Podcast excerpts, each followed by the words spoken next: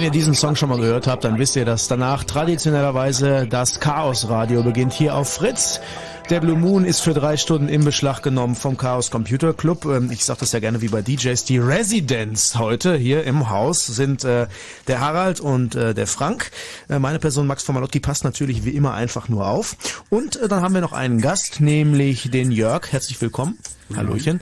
Äh, IT-Berater, der sich mit dem Thema auskennt, äh, mit dem wir uns heute Abend beschäftigen.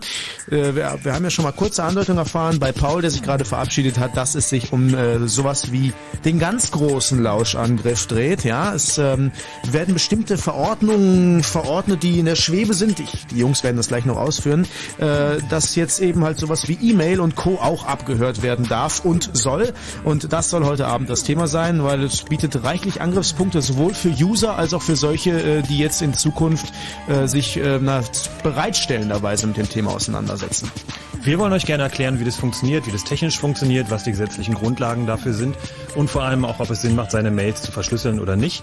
Und wollen mit euch darüber reden, äh, was ihr über so riesige Abhörmaßnahmen denkt, wie euch, wie ihr euch dabei fühlt, wenn eure E-Mails mitgelesen werden von den Behörden, äh, wie privat sind eure E-Mails eigentlich, macht euch das vielleicht alles gar nichts aus.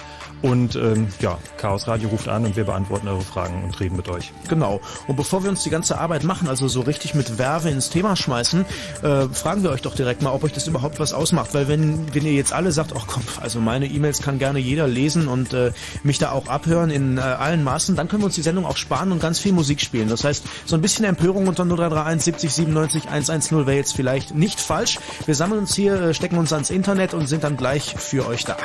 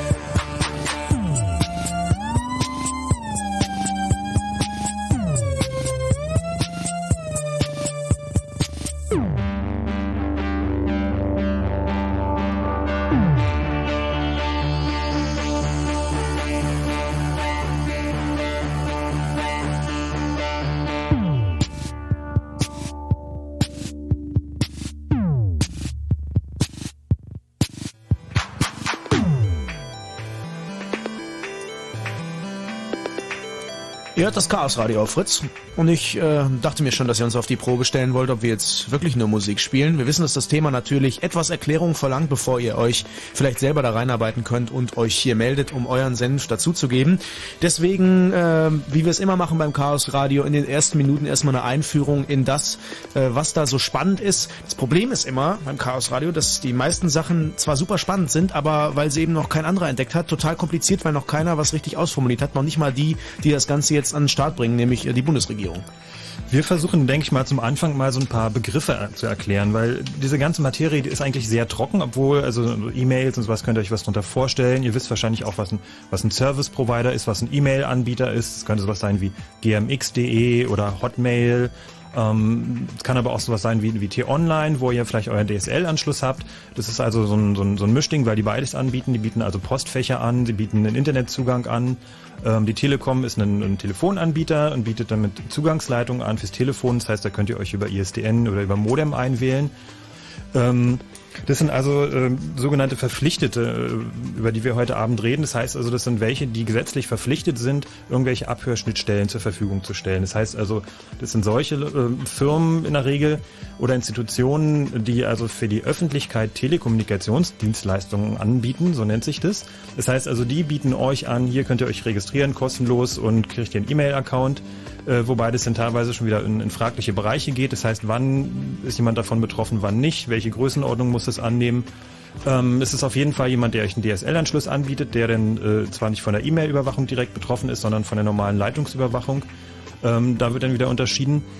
Ähm, das sind also alles dieser Bereich der Verpflichtete, über die wir heute Abend reden. Also um nochmal den einfachen Schritt zu gehen, bis dato haben wir gehabt Telefonüberwachung, also wenn irgendwie Gangster A mit Gangster B telefoniert hat, dann hat man da im Zweifelsfall, wenn man den Gerichtsbeschluss hatte, mal abgehört und möglicherweise äh, irgendwelche tollen Gespräche mitgeschnitten. Das Ganze geht jetzt nicht nur noch auf Telefon, sondern das geht eben halt auch auf allen anderen Wegen der elektronischen Kommunikation, da will man zumindest hin. Genau. Und äh, wenn wir jetzt schon von den, von den Gangstern reden, die da abgehört werden, da gibt es also dann drei wichtige Begriffe, die heute Abend, äh, wie wir versuchen werden zu trennen, äh, wo aber schon auch die Begrifflichkeiten in den Gesetzen sagen oder der, der Sprachgebrauch, der da genommen wird, ist, äh, wie schwierig das teilweise ist. Es gibt nämlich die Beschuldigten, es gibt Betroffene und es gibt Beteiligte. Weil also Beteiligte und Betroffene in etwa gleich sind. Ähm, interessant ist, also beschuldigt heißt in den Gesetzen meist ist der Betroffene. Also da wird auch teilweise so eine absichtliche Begriffsverwischung gemacht, mhm. ähm, um einfach ein bisschen zu verbergen, das ist jetzt meine Behauptung, um zu verbergen, wie viele Leute eigentlich wirklich von so einer Maßnahme betroffen sind. Das heißt also, wenn mein Anschluss jetzt ähm, abgehört wird, weil gegen mich zum Beispiel ermittelt wird und ich schreibe jetzt dem Max eine E-Mail, dann ist er ja auch betroffen, weil seine E-Mail ja auch äh, mitgelesen wird im Prinzip. Der ist ja sozusagen dann auch Betroffener von der Maßnahme, obwohl ich eigentlich nur Beschuldigte bin. Und ähm, da gibt es also vom Max-Planck-Institut ähm, gibt es ja Zahlen, dass man sagt, also dass bei einer Maßnahme, das heißt also bei einer Überwachungsanordnung, werden also von einem Beschuldigten im Schnitt 50 bis zu 50 beschuldigt, äh, Betroffene, Entschuldigung, Betroffene dann sind dann mit betroffen oder 50 Beteiligte sind dann bei so einer Überwachungsmaßnahme. Das heißt, wenn du der Gangster bist, dass er 50 Kumpels von dir, egal ob die nun auch äh, böse sind oder nicht, äh, automatisch damit in das Raster fallen. Richtig. Und schließlich ist es ja irgendwie ein ganz erheblicher Eingriff in ein Grundrecht, was ich auch habe, nämlich in, ähm, dass ich also ein, es gibt ein Fernmeldegeheimnis und es gibt also ein Recht, auf, dass meine Kommunikation, dass die Kommunikation, die wir beiden haben, sei es per E-Mail oder per Telefon, dass die also erstmal grundsätzlich geschützt ist. Und ähm, es gibt also gesetzliche Einschränkungen, die es möglich machen, dass eben trotzdem Polizei, Geheimdienste, Behörden, Ermittlungsbehörden auf diese Kommunikation zugreifen dürfen, auch auf die äh, Umstände der, der, der Kommunikation. Das heißt also nicht auf die Inhalte selbst, sondern auf die Tatsache, dass wir kommunizieren, wann wir und von welchem Server aus wir kommunizieren. Das sind also dann die Begleitumstände. Aber im Grunde wissen wir das doch schon lange, dass E-Mails nichts anderes sind. Also wenn wir jetzt mal von dem populären Beispiel ausgehen, als Postkarten, die man sowieso lesen kann, wenn man möchte. Also verlässt man sich da doch eigentlich ohnehin nicht drauf. Ist doch egal. Mmh ja gut, das ist natürlich dieser, dieser Ansatz, so ich habe ja nichts zu verbergen, ich schreibe nichts Wichtiges in E-Mails, das wollen wir auch von euch wissen, wie ist es eigentlich, habt ihr euch ja schon mal Gedanken drüber gemacht, wie wichtig sind eigentlich die Inhalte von den E-Mails, wie findet ihr das, wenn ihr mit eurer Freund, eurer Freundin möglicherweise auch sehr intime Dinge hin und her mailt, äh, wie fühlt ihr euch dabei, sind das eigentlich wirklich öffentliche Sachen, behandelt ihr die E-Mail wie Postkarten oder äh, glaubt ihr eigentlich, dass es vertraulich ist? Oder welche Ansprüche habt ihr an das Medium? Und würdet ihr, wenn ihr das jetzt wisst, dass das breitbandig stattfindet, diese Abhörmaßnahmen, äh, würdet ihr möglicherweise auch Verschlüsselung einsetzen. Das wäre mal die Frage an euch. Ich reiche die einfach mal durch. Unter 0331 70 97 110 könnt ihr euch natürlich am Chaos Radio beteiligen. Wie fühlt ihr euch jetzt angesichts der Tatsache, dass das ab diesem Jahr wirklich so ist? Ab diesem Jahr darf das abgehört werden. Es ist also nicht mehr in der Schwebe oder so oder es kommt vielleicht, sondern es ist ziemlich sicher und es wird bald äh, viele, viele Leute betreffen. Deswegen wollen wir eure Meinung dazu hören. Äh, verschlüsselt ihr vielleicht schon oder ist euch das im Endeffekt egal und ihr sagt, pff, was ich in meine E-Mails schreibe, mein Gott, interessiert sowieso keinen und äh, wenn ich da lese, äh, Herzchen, ich küsse dich, ich mag dich, ich liebkose dich an intimen Stellen, dann liest der Typ das halt und freut sich auf der anderen Seite, aber das ist mir egal. 0331 70 97 110 ist die Nummer. Richtig. Und ähm, richtig, wir haben auch noch eine E-Mail-Adresse und zwar, sobald wir hier Internet haben, können wir die auch lesen. Wir haben Internet. Wir haben Internet, wunderbar. Dann schreibt bitte an 99, also 99 at chaosradio.ccc.de. Da könnt ihr Fragen direkt zur Sendung loswerden. Oder wenn ihr allgemeine Sachen zu Chaos Radio habt, irgendwelche äh, Themenvorschläge oder andere Fragen, dann schreibt ihr an chaosradio.ccc.de. Und äh, was haben wir denn sonst noch ähm, heute Abend anzubieten? Chat, Forum? Wir können natürlich auch im Forum einen kleinen Thread aufmachen. Das heißt, wenn ihr äh, lieber lesen wollt, was auch andere Leute zu dem Thema schreiben und eine kleine Diskussion soll aufkommen, vielleicht macht der Harald hier gleich mal ähm, einen Thread auf. Müsst ihr sich natürlich anmelden, dass er extrem umständlich ist. Unter www.fritz.de. Nein, das geht ganz einfach. Wenn ihr da mitmachen möchtet, haben wir äh, unter interaktiv unsere Foren. Und da werde ich im, in der Multimedia-Ecke gleich einfach mal äh, einen kleinen Thread anlegen, wenn ich eine Atempause habe. Und da könnt ihr dann auch eure Meinung posten. Oder einer von euch macht's einfach in Berlin und Brandenburg. Bitte, da muss ich es nicht machen. Schönen Thread. Thema Chaos Radio heute Abend. Ähm, Abhörmaßnahmen, beziehungsweise der große Lauschangriff. Das könnte doch mal einer in Angriff nehmen. Ich gucke dann gleich mal rein. Ja, vielleicht eine äh, kurze organisatorische Ansage noch. Wir haben äh, wieder verstärktes Augenmerk auch auf die Streams gelegt. Das heißt, äh, diese Sendung wird sowohl als MP3 in drei Qualitätsstufen als auch als Ogovorbis in äh, mehreren Qualitätsstufen angeboten. Ähm, ihr könnt einfach auf chaosradio.ccc.de gehen. Da äh, sind dann Links auf die Streams. Vielleicht solltet ihr auch noch anmerken, dass es auch wieder bei Wikipedia, äh, eine, bei der deutschen Wikipedia eine Mitmachseite gibt. Ähm, da könnt ihr also einfach direkt äh, per Wiki, ähm, wenn euch dann, wenn ihr damit vertraut seid, äh, Fragen, Links, zusätzliche Links reinpacken. Die werden wir jetzt während der Sendung auch bearbeiten. Haben wir auch ein bisschen angefangen, die Vorbereitung für die Sendung drin zu machen. Ähm, dazu geht ihr auf de.wikipedia. also de.wikipedia.org, also die deutsche Wikipedia-Seite und ähm, sucht da am besten einfach nach Chaos Radio und geht dann da auf die Seite, da ist ein Link für die Sendung 99, da gibt's die Vorbereitungsseite dafür. So, jetzt seid ihr dermaßen versorgt, dass ihr für die nächste halbe Stunde sowieso nichts mehr aufnehmen könnt. Äh, deswegen lassen wir jetzt einfach mal den Lutz sprechen, der ist nämlich am Telefon. Abend, Lutz. Na, Bent. Du hast angerufen.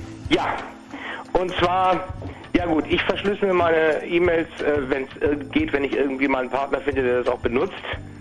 Schon, äh, schon seit geraumer Zeit mit PGP. Aber ich habe da auch schon einige abenteuerliche Erlebnisse gehabt. Unter anderem zum Beispiel, dass mein Steuerberater, das ist ein relativ sensibles Thema, vierteljährliche Auswertungen völlig unverschlüsselt übers Netz geschickt hat. Und auch überhaupt nicht verstanden hat, dass ich ihm versuchte beizupulen, dass man solche sensiblen Daten nicht einfach so verschicken kann. Also das Bewusstsein ist leider so überhaupt nicht gegeben bei dem Thema. Also es gab auch schon Fälle, wo irgendwelche Kreditkartendaten und Passwörter auch äh, unverschlüsselt gesendet wurden. Das ist ähm und ist, es, was benutzt du denn da? PGP oder? Bitte? Du benutzt da PGP? Ja. Hm? Ich habe das auch versucht bei, bei, bei zig Freunden einzurichten, die haben sich das interessiert angeguckt und haben dann aber abgewogen damit, ja, viel zu kompliziert, äh, immer so eine Passphrase und was weiß ich nicht. Und eben äh, dieses berühmte, dieser berühmte Satz, das, was ich verschicke, das interessiert eh keinen. Mhm. Es ist also eben bis hin zum Steuerberater eine, eine, ein erschreckendes Nichtbewusstsein, was das angeht. Mhm. Gut, man muss ja dann auch mal grundsätzlich da unterscheiden äh, zwischen äh, wer hört da mit. Ja, äh, sicherlich sind irgendwelche, äh, was weiß ich, Kommunikation mit Anwälten, Steuerberatern dergleichen sensible Daten. Ähm, dann kann gibt's aber sicherlich noch eine Reihe von Leute, die auf dem Standpunkt stehen und sagen, ja klar, ich möchte nicht, dass das Hinz und Kunst mitliest und jeder Sofortmitarbeiter bei dem ISP, wo ich bin, sondern äh, berechtigte Stellen eben. Ja, also irgendwelche Verhandlungsbehörden, die äh, die Aufgabe haben, irgendwie hier Straftaten zu verfolgen oder irgendwie irgendwie äh, für Sicherheit zu sorgen, ähm, das ja nochmal irgendwie zu differenzieren zwischen den beiden Kategorien, äh, zumindest für viele Leute.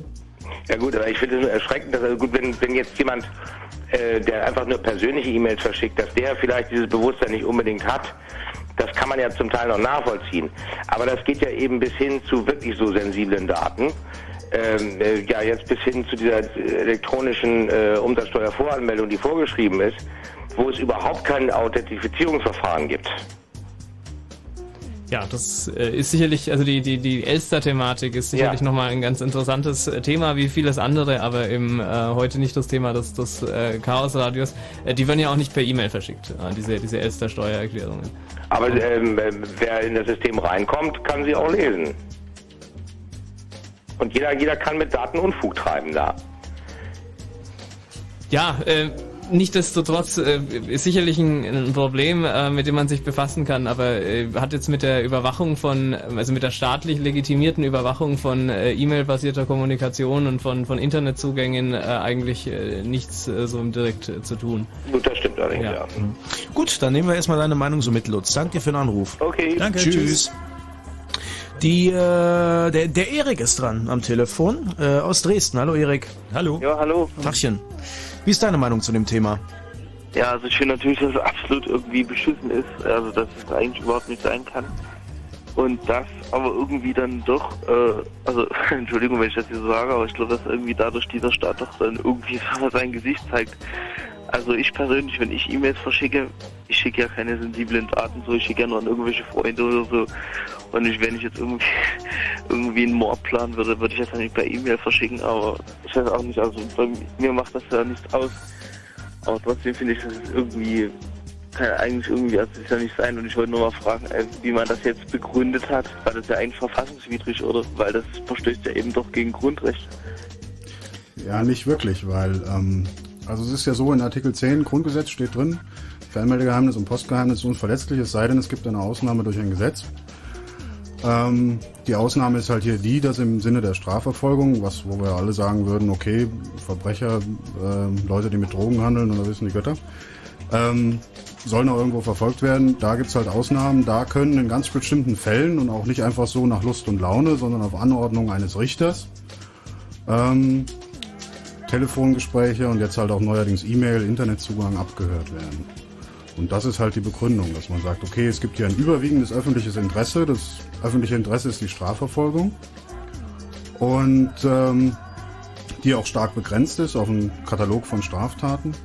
Und die deswegen, Katalogstraftaten? Die sogenannten Katalogstraftaten, richtig.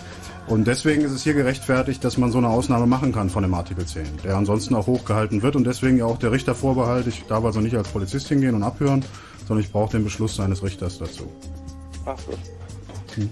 Genau, wobei es also nicht nur ein Gesetz, sondern es ist eine ganze Reihe von Gesetzen, die das Grundgesetz an der Stelle einschränken.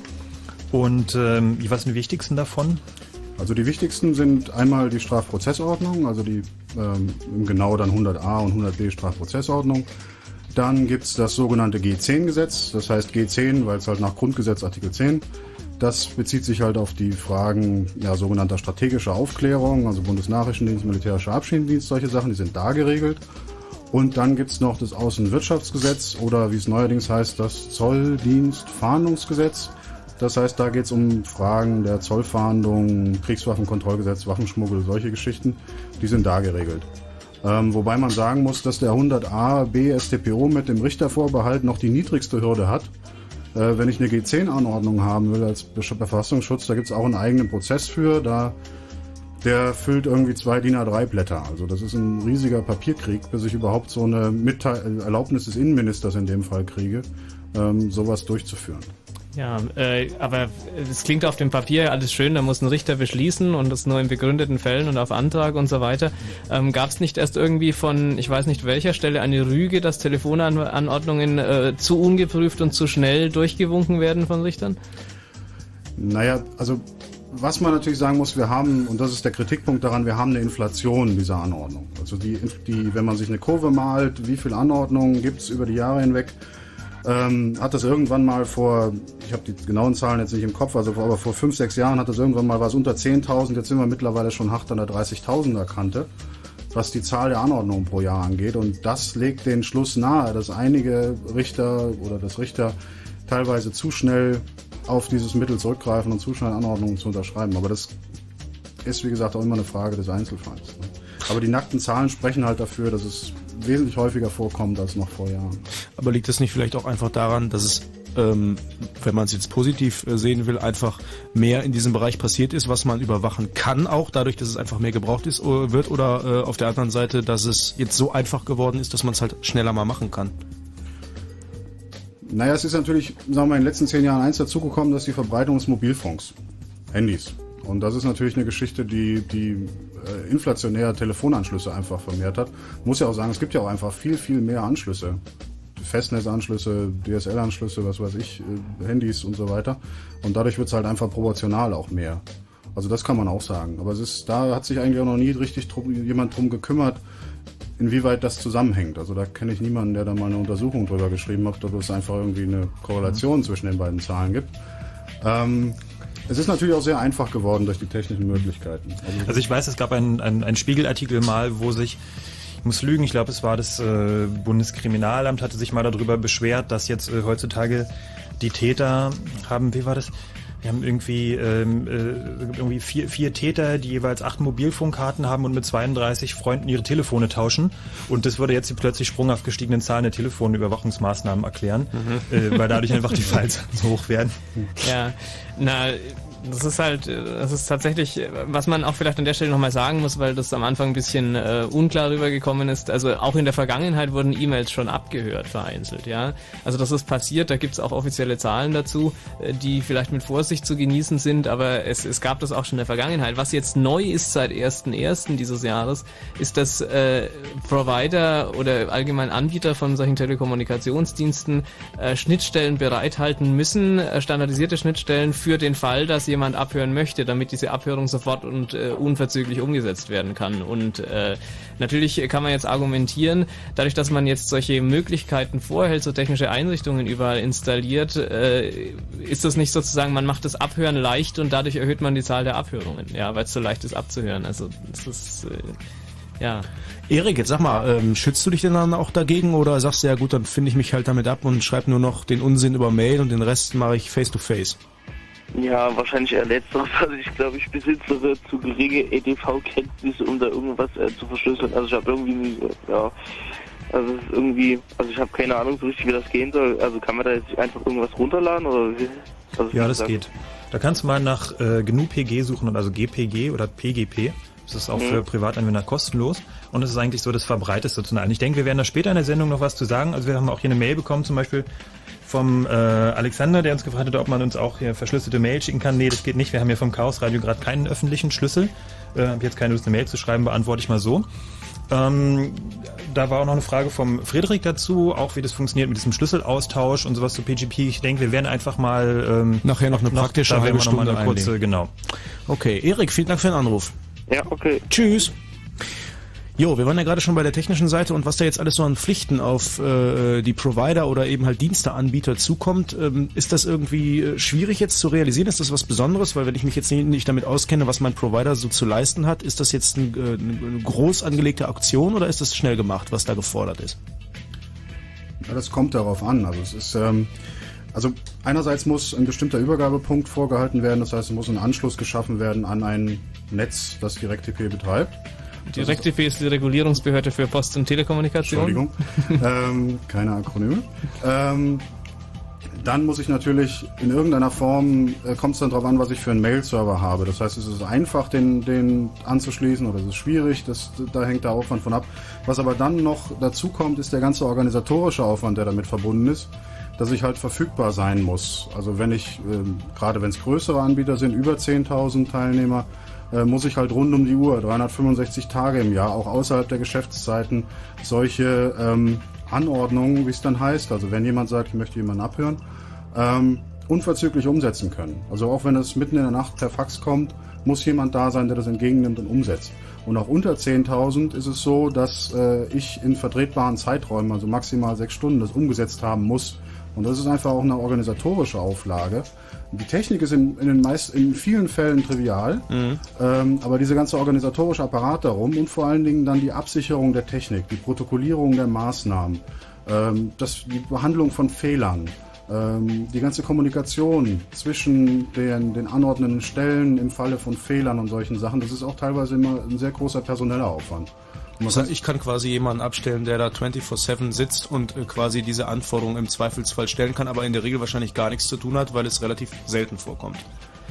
Naja, wenn du ein richtig großer Anbieter bist, dann wird es vielleicht schon häufiger vorkommen. Äh, äh, Jörg, du hattest vorhin eine Zahl genannt, mit was die Regulierungsbehörde rechnet. Ähm also es gibt ja, ähm, es gibt in der es gibt so eine Erfahrungswert aus dem Mobilfunk und man, man rechnet irgendwo maximal mit Anordnungen pro Jahr im Bereich der Pro, eines Promills. Das heißt?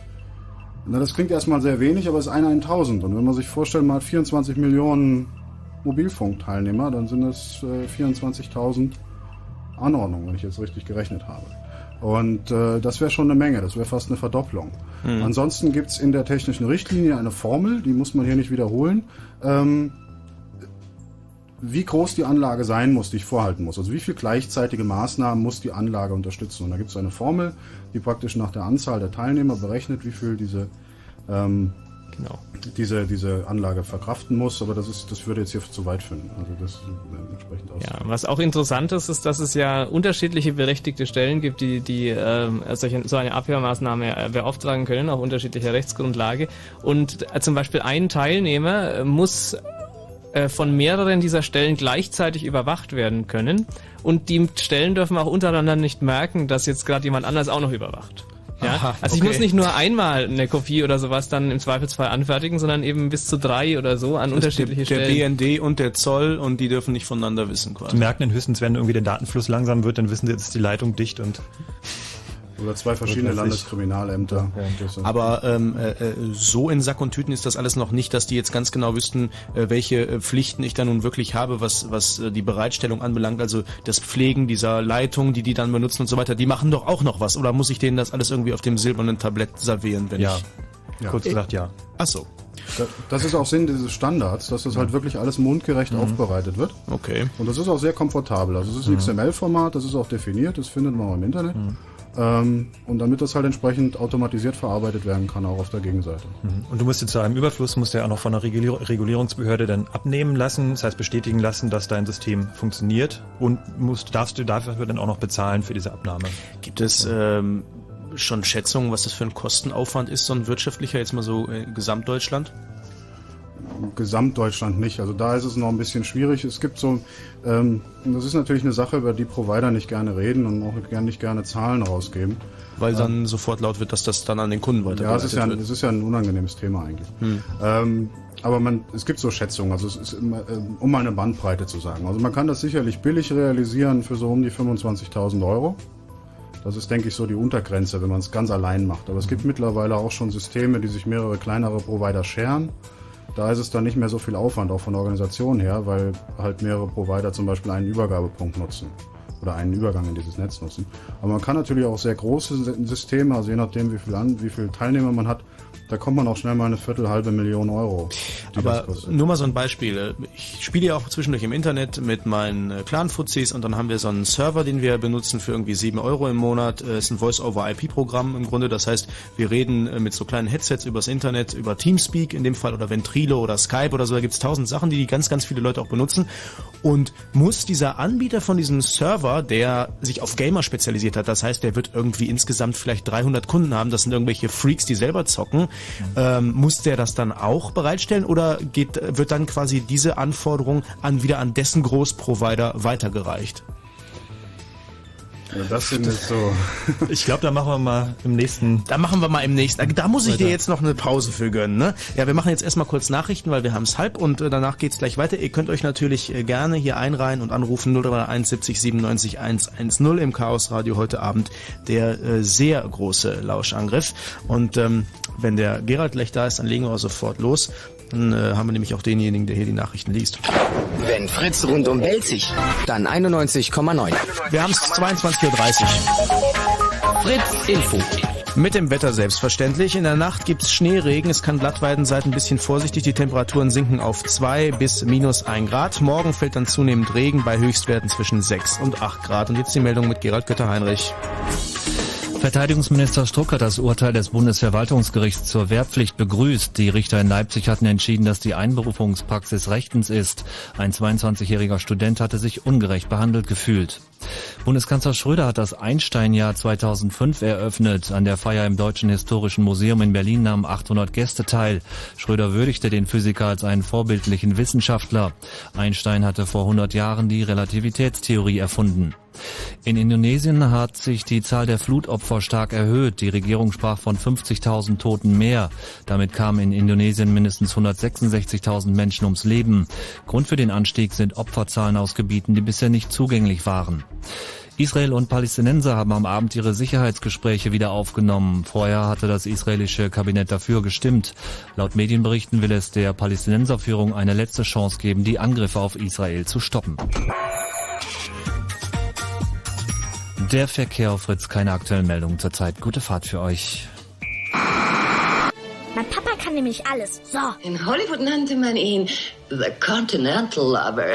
Und deshalb kommen Sonntag auch wieder echt coole Gäste. Disco Brutal zum Beispiel. Die kenne ich jetzt nicht, aber dafür gibt's ja schließlich die Show. Ja. Und Rainer Krönert. Richtig, der Typ, der uns derzeit mit Angela Merkel Perücke überall in die Hauptstadt anlächelt. Aha. Wie gesagt, mein Papi ist schon eine echt ausgeschlafene Type.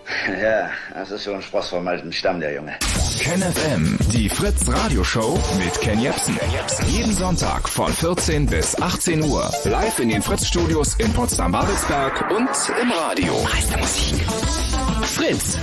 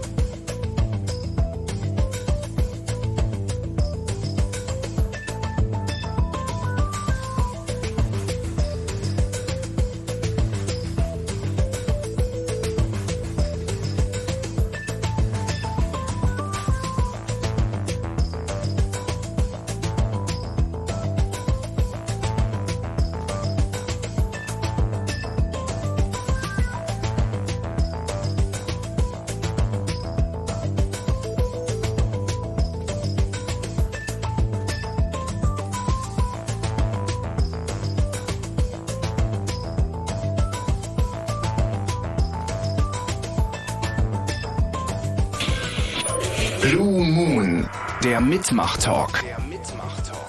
Auf Fritz natürlich. Wir haben es äh, kurz nach halb elf, das heißt, wir haben noch zweieinhalb Stunden Zeit. Im heutigen Fall von Blue Moon handelt es sich um das Chaos Radio. Das heißt, der Chaos Computer Club ist zu Gast. Äh, Harald, Frank, unser nochmal zu Gast, Gast quasi, der Jörg, IT-Berater seines Zeichens und mein Name Malotki. Äh, großer Lauschangriff heute Abend. Das Thema nehme ich seit 2005. Äh, habt nicht nur ihr euch vielleicht fürs neue Jahr was vorgenommen, sondern auch die Behörden in Deutschland. Es sollen nicht nur noch Telefone abgehört werden, sondern auch der ganze elektronische Infoverkehr also Kommunikation äh, der Art wie E-Mail und mehr. Äh, was haltet ihr davon? 0371 97 110, fühlt ihr euch da extrem in euren Rechten gestört oder sagt ihr, ach, E-Mails kann man gerne lesen? Das bezieht sich natürlich auch noch auf andere Punkte, wie wir vorhin schon mal kurz erfahren haben, ähm, was es da noch für äh, Ansätze gibt und vor allen Dingen, was für Firmen da wichtig ist. Am Telefon ist erstmal die Ina aus Berlin. Hallo Ina. Hallo. Hallo? Ich glaube, die Ina hat sich zurückgezogen. Zwar dezent, aber äh, doch deutlich. Vielleicht hat sie gemerkt, dass sie überwacht wird. Wahrscheinlich, von uns, akustisch. äh, hallo Thomas. Hallo. Guten Abend. Was sagst du dazu dem Thema? Ist dir das egal oder ähm, findest du es äh, sogar begrüßenswert, dass äh, Terroristen und äh, ähnliche äh, Feinde des Staates jetzt auch auf diese Art und Weise überwacht werden können? Drogendealer, Schlepper, Terroristen, Schwerkriminelle, Bankräuber. Böse Menschen. Also ich bin da eigentlich prinzipiell dagegen. Ähm, noch eine Frage, läuft das dann so wie beim Telefonabhören mit richterlichem Beschluss und so weiter? Richtig. Im Idealfall schon. Ja. Ähm, das Problem ist nämlich einfach nur, ähm, man kann es natürlich zur Terrorismus- oder kriminellen Bekämpfung einsetzen. Dagegen kann man ja im ersten Moment auch nicht dagegen sagen. Ähm, aber das Problem ist, dass man damit dem Staat oder wem auch immer jetzt eben diese Macht gibt, eben Leute zu überwachen auf diese Weise. Und das kann sich dann später auch ausweiten. Also solange das bei der Kriminalität bleibt oder so, würde ich mich da jetzt nie gestört fühlen in meinen Rechten. Das Problem ist aber, dass das halt ausgeweitet werden kann. Hm. Weil der Interesse halber bist du in der DDR aufgewachsen oder? Ähm, nee. Äh, was? Bist du in der DDR aufgewachsen? Also ich hörte jetzt so, so da klingen halt so im, im, im Unterton, höre ich persönlich da so den Begriff Stasi raus. Einfach. Ja, nee, ja. Ähm, daran habe ich jetzt weniger gedacht. Ja. Ich bin auch nie so alt, dass ich das miterlebt hätte, richtig. Ja. Aber, Aber du siehst es schon als Bedrohung oder als, als Problem an, dass der Staat möglicherweise dann ja, ich denke, es ist prinzipiell schlecht, wenn einem Staat so viel Macht gegeben wird. Die Kommunikation ähm, zwischen den Bürgern, also die unüberwachte, die ist ein wichtiges Grundrecht, denke ich mal. Und es ist ja auch schon beim Telefonabhören oft genug vorgekommen, dass irgendwelche politischen Aktivisten da abgehört wurden. Und wenn das beim E-Mail jetzt genauso weitergeht, dann kann ich das nie wirklich gutheißen.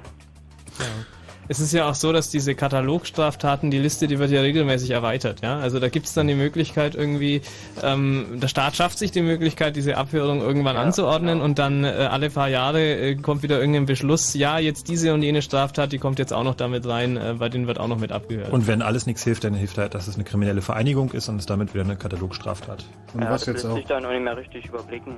Und was jetzt auch wirklich kritisch ist aus meiner Sicht, ist, dass wir kriegen Anfang des Jahres nochmal eine neue Überwachungsverordnung. Also die jetzige gültige wird abgelöst und da wird auch ausdrücklich auf Landesrecht erweitert, wobei da nicht drin steht, welches Landesrecht. Und da ist es jetzt so, dass jedes ähm, also meine Erkenntnis ist, dass es war seinerzeit so ein Kompromiss, weil die Länder hatten damit gedroht, wir machen jeder unsere eigene Überwachungsverordnung, wenn er uns das nicht da reinschreiben lasst.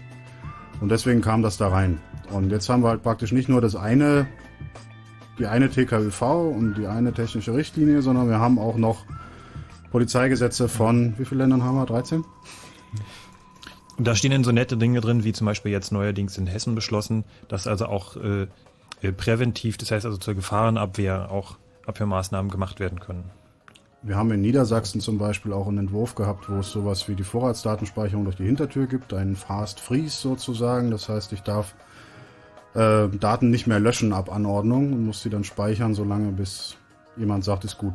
Bis klar ist, ob ich überhaupt zugreifen darf, sozusagen. So in der Art. Ja. Ah, okay. Das war, stand da zumindest drin. Thomas, danke dir für den Anruf. Äh, ich hätte noch eine Frage. Ja. Ähm, wie, wie können die eigentlich an die E-Mail-Adressen von den Leuten rankommen? Es gibt ja jetzt auch E-Mail-Anbieter, wo man keinen Namen oder keine Adresse angeben muss. Oder man gibt eben einfach einen falschen Namen an. Wie, wie können die da richtig an die richtigen Adressen rankommen? Zur Überwachung.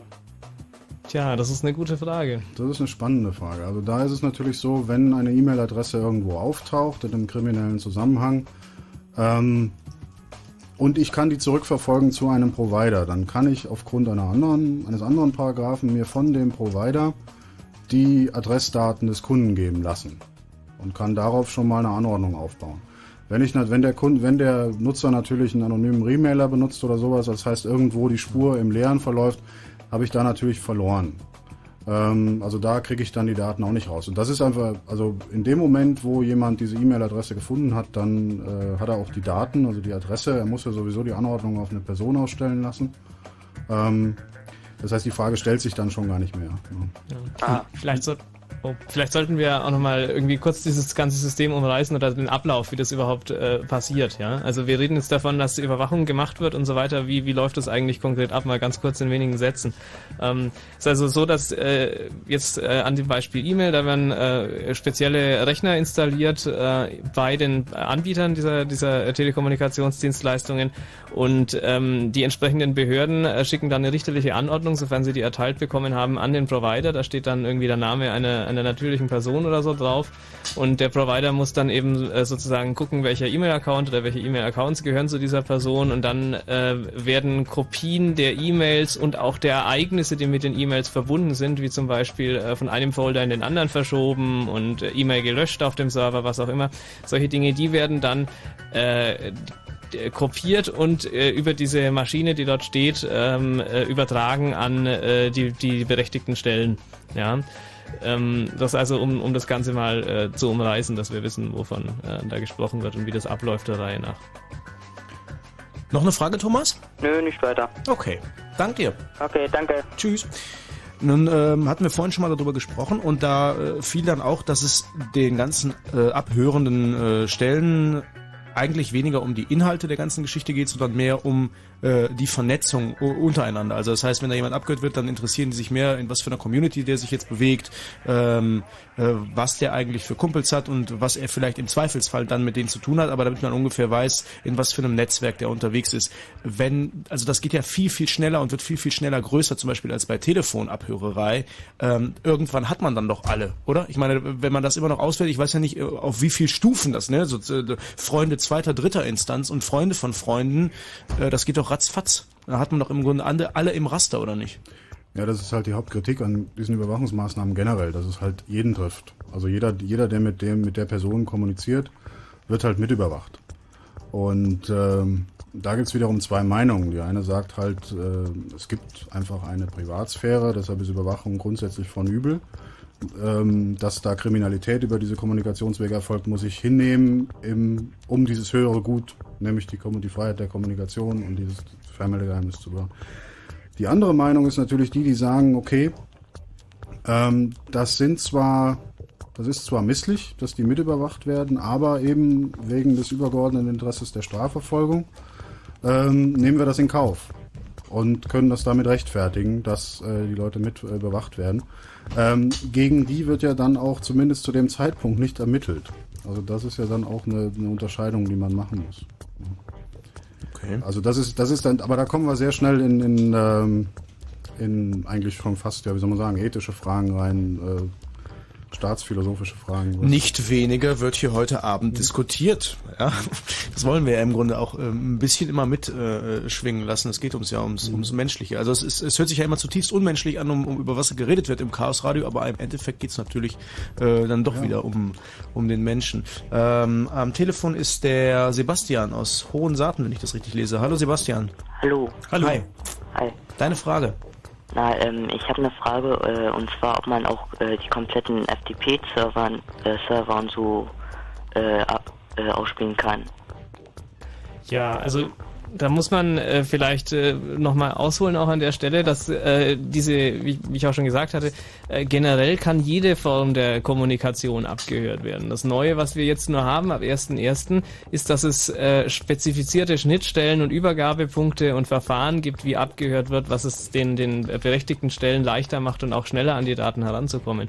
Aber unabhängig davon, was das für ein Protokoll ist, ob das jetzt FTP ist oder äh, Web oder was auch immer, äh, das Recht abzuhören besteht steht in jedem Fall. Und auch kompletten Datenstrom, den ich während einer Internetsitzung gemacht habe. Richtig, also auch der IP-Access, da gibt es zwar auch noch keine standardisierte Regelung für, aber es gibt ein vorläufiges Verfahren, auch der IP-Access, also der sogenannte teilnehmerbezogene Internetzugang in Fachdeutsch. Das wäre also der DSL-Zugang zum Beispiel, ähm, kann überwacht werden und da gibt es auch Regelungen für und das ist auch bei den meisten schon geregelt. Ähm, der Zugang per Modem oder per Telefon ist Gegenstand der normalen Telefonüberwachung. Auch ISDN. Auch ISDN, ja. Weil das ist ja eine Telefonverbindung, ob ich da jetzt reinspreche oder ob mein Modem da reinpfeift, ähm, ist sich von der Technik her relativ egal. Ja, ähm, ISDN ist sogar noch einfacher, weil da liegt es ja eh schon digital vor. Richtig. In die äh, Richtung geht vielleicht auch die Frage vom Charlie. Hallo Charlie. Hallo. Tachchen. Hallo. Du willst auch wissen, ähm, wie komplett das Ganze ist, ne? Ja, ich habe eine Frage, ob das jetzt nur die Sachen betrifft, die man jetzt direkt im Internet versendet und so, oder ob man jetzt auch ein Bild, was man mit der Webcam macht und nur auf der Festplatte abspeichert, ob das auch gesehen werden kann oder halt ein Dokument, ob das geöffnet werden kann. Oder halt genau Nein, also Handy, wenn man heutzutage gibt es ja überall ein Handy dran, äh, am Handy eine Kamera dran Und was ist mit den Bildern? Kann man die sich auch einfach so runterziehen oder halt nur das, was direkt verschickt wird? Nein, es geht, geht rein um die Kommunikation. Also alles, was du nicht nach außen kommunizierst, ähm, äh, kann auch nicht abgehört werden. Ja? Also da werden von den Behörden keine Spyware-Programme auf deinem Rechner installiert oder so. Das ist nicht der Fall. Das ist auch ansonsten festgelegt ähm, in den rechtlichen Grundlagen, dass es keine Rückwirkung von den Abhörern auf äh, deine Kommunikation gibt. Das heißt, die können das nicht verändern, die können keine E-Mails löschen, die können dir nichts vorenthalten, die können nichts manipulieren, was auch immer. Aber um auf das so. Beispiel zurückzukommen, Entschuldigung, wenn du das Bild per MMS verschickst, also ein Bild machst und per MMS verschickst und gegen dich wird ermittelt und du wirst abgehört, dann kann die MMS auch abgefangen werden, ja. Ach so, aber jetzt im Bild, was ich so mache, das kann man sich nicht einfach so runterziehen. Nein, nicht auf dem Gerät. Also das, das Überwachen von Geräten ist eine ganz andere Geschichte. Das ist auch wesentlich eine wesentlich höhere Hürde. Das fällt dann schon unter diesen großen Lauschangriff, wo ja verschiedene Ach, Sachen. ach sowas gibt's aber trotzdem. Das ist Also, ja. In bestimmten Fällen ja. Also es gibt ganz best also ähm, auch im Rahmen, aber das sind das sind wie gesagt höhere Hürden. Also das ist Weil, weil diese, die Rechtslage, ich, ich höre immer nur so großer Lauscheingriff, hier Telefon kann man abhören und jetzt halt wie gesagt auch das Internet so. Und dann dachte ich mir, naja, das ist ja wohl ein bisschen ganz schön krass, so überall Wanzen und so. Ich meine, das zählt dann auch unter die Kategorie, wie Wanzen irgendwo in eine Wohnung halt legen, so eine Art. Also bei beim, ähm, also gerade beim Mobiltelefonen gibt's ja noch die Spezialkategorie, die sogenannte stille SMS, die jetzt äh, indirekt noch was mit dem Thema zu tun hat, aber die natürlich dazu gedacht ist, um deinen Aufenthaltsort festzustellen. Das heißt also, da wird quasi künstlich eine Kommunikation erzeugt mit deinem Mobiltelefon. Ach so, ach so. Also das ist da stecken, da schicken dir die, äh, schickt, kann dir die Polizei, wenn sie dich äh, gegen dich ermittelt, können sie dir eine SMS schicken und damit wird quasi künstlich eine Kommunikation aufgebaut. Davon merkst du aber nichts. Du siehst diese SMS nicht, sondern die kommt einfach nur von deinem, bei dem Telefon an, wird vom Telefon bestätigt und damit fallen aber diese Verbindungsdaten an, die dann wieder entsprechend ausgewertet werden können. Und bei Mobilfunktelefonen äh, fällt eben auch der Standort des Telefons an. Das ist also technisch bedingt, der muss mitgespeichert werden oder ist halt im System vorhanden und äh, muss auch bei so einer Anordnung dann mit übermittelt werden. Interessant, was es nicht alles gibt. Lucy, das war's erstmal. Jo, Jo, danke für deinen Anruf. Tschüss. Ja, schönen Abend. Tschüss. Ähm, also ich habe ein bisschen Schwierigkeiten damit, muss ich ehrlich sagen, weil äh, so die Kommunikation, die sich so etabliert hat und die man übers Internet oder die fast jeder mittlerweile äh, macht, einfach äh, unbeschwerter ist als zum Beispiel Kommunikation äh, per Brief. Also bevor ich in einen Brief äh, das reinschreibe, was ich zum Beispiel manchen Members im Forum an den Kopf schmeiße, wie zum Beispiel, glaubst du nicht, bist du bescheuert und so weiter. Man denkt immer nicht, dass das im Grunde zuortbar ist, weil es ist so, es ist eben halt nicht so an einen gebunden, aber das ist es jetzt umso mehr im Grunde auch durch solche Sachen. Und es ist ja auch so, dass aus Sicht aller Beteiligten das Internet und die Kommunikation darüber in gewisser Weise erwachsen geworden sind. Also Telefon gibt es seit 100 Jahren und es ist halt eine alte Technik und es ist eine erwachsene Technik. Also man weiß, wenn man das Telefon in die Hand nimmt, hat man irgendwie ein Stück Geschichte in der Hand. Und ähm, das Internet und die ganze Industrie darum wird jetzt eben auch als erwachsen betrachtet. Und deswegen wird mehr und mehr auch bei der Regulierung gesagt, das ist eine Erwachsenenindustrie, die verdient richtig Geld, deshalb muss auch reguliert werden und, und rechtlichen Regeln sich unterwerfen, wie die anderen Kommunikationsindustrien, sprich Sprachtelefonie und ähnliches auch. Ähm, wir haben ja im, äh, in der deutschen Wikipedia eine Mitmachseite zur Sendung. Ähm, die findet ihr unter dem Suchbegriff Chaos Radio und den Link zur Sendung 99. da sind auch schon jede Menge Fragen eingetragen worden. Da gibt es mittlerweile eine ganze Liste. Und ähm, ich würde gerne mal versuchen, dass wir die so mal äh, im Laufe der Sendung so nach und nach abhaken. Und ähm, die erste ist also die Frage, ob jetzt äh, generell im gesamten Datenstrom dieser E-Mails nach irgendwelchen Stichwörtern gesucht wird oder ob sich die so eine Anordnung, so eine Maßnahme gegen einen Zugang richtet. So, ich kann man klar beantworten. Es ist also mal gegen eine Person, gegen einen, gegen einen Account, gegen einen E-Mail-Account, gegen einen DSL-Anschluss. Das ist also nicht so, dass da wie irgendwie bei so einem System wie Echolon zum Beispiel ähm, oder Carnivore, wo einfach der gesamte Datenverkehr nach Stichwörtern überwacht wird. Ähm, das ist also bei dieser Telekommunikationsüberwachungsverordnung, über die wir jetzt reden, ist es also nicht der Fall, sondern da geht es wirklich um einzelne Anschlüsse, äh, Zugänge. Oder noch genauer um die Bereitstellung einer Kopie der Telekommunikation. Das ist es eigentlich. Also es wird eine Kopie Mhm. bereitgestellt einer berechtigten Stelle. Soll also jetzt nicht großflächig nach irgendwelchen Stichwörtern oder sowas gefiltert werden oder nach irgendwelchen bestimmten Diensten oder Protokollen, sondern es geht einfach gezielt darum, auf die Daten von einem User, von einem Benutzer zuzugreifen. Ihr könnt anrufen unter 0331 70 97 110 mitmachen beim Chaos Radio. Und der nächste in der Runde, jetzt muss ich mich kurz orientieren, ist der Thorsten. Hallo Thorsten. Ja, hallo. Aus Berlin. Guten Abend. Ja, genau. Hallo. Guten Abend. Ähm, Dein Statement zu dem Thema. Ja, ähm, sicherlich ist es richtig, dass es halt äh, immer wieder neue ähm, Ansätze gibt zur Überwachung, aber Problem ist halt schon äh, zwischen großen und kleinen Vergehen zu unterscheiden. Und äh, wenn halt ein System oder erstmal eine Prozedur irgendwie eingeführt wird, dann, dann äh, betrifft es natürlich auch mal die kleinen Vergehen. Obwohl ja eigentlich damit die großen gemeint sind. Und äh, das sehe ich halt schon als Problem. Also nicht nur in der Computerbranche, sondern in jedem Bereich. Ja, ist sicherlich ein generelles, ob das jetzt hier in dem Fall zutrifft oder nicht, das wird sicher erst die Zeit zeigen. Also man könnte ja irgendwie vielleicht noch sagen, die persönliche Schmerzgrenze ist da, wo im Moment diese Katalogstraftaten stehen. Und das muss natürlich jeder mit sich ausmachen, ob das für ihn schon die Schmerzgrenze überschreitet, ab wann sowas gerechtfertigt ist oder nicht. Was ist da alles dabei bei diesen Katalogstraftaten? Das kann man wunderbar mal bei äh, Google eingeben, äh, einfach Katalogstraftaten als Suchbegriff, wer gerade mal irgendwie ein Internet zur Hand hat. Und da ist, glaube ich, der erste Hit ist gleich eine Seite von einer Rechtsanwaltskanzlei, die diesen Begriff äh, sehr treffend erläutert und dann auch gleich entsprechenden Hinweis gibt, äh, wie die Hilfskonstruktion ist, falls gerade mal keine dieser Katalogstraftaten zutrifft. Dann äh, versucht man zu sagen, naja, das ist eine kriminelle Vereinigung und ist damit dann wieder eine Katalogstraftat.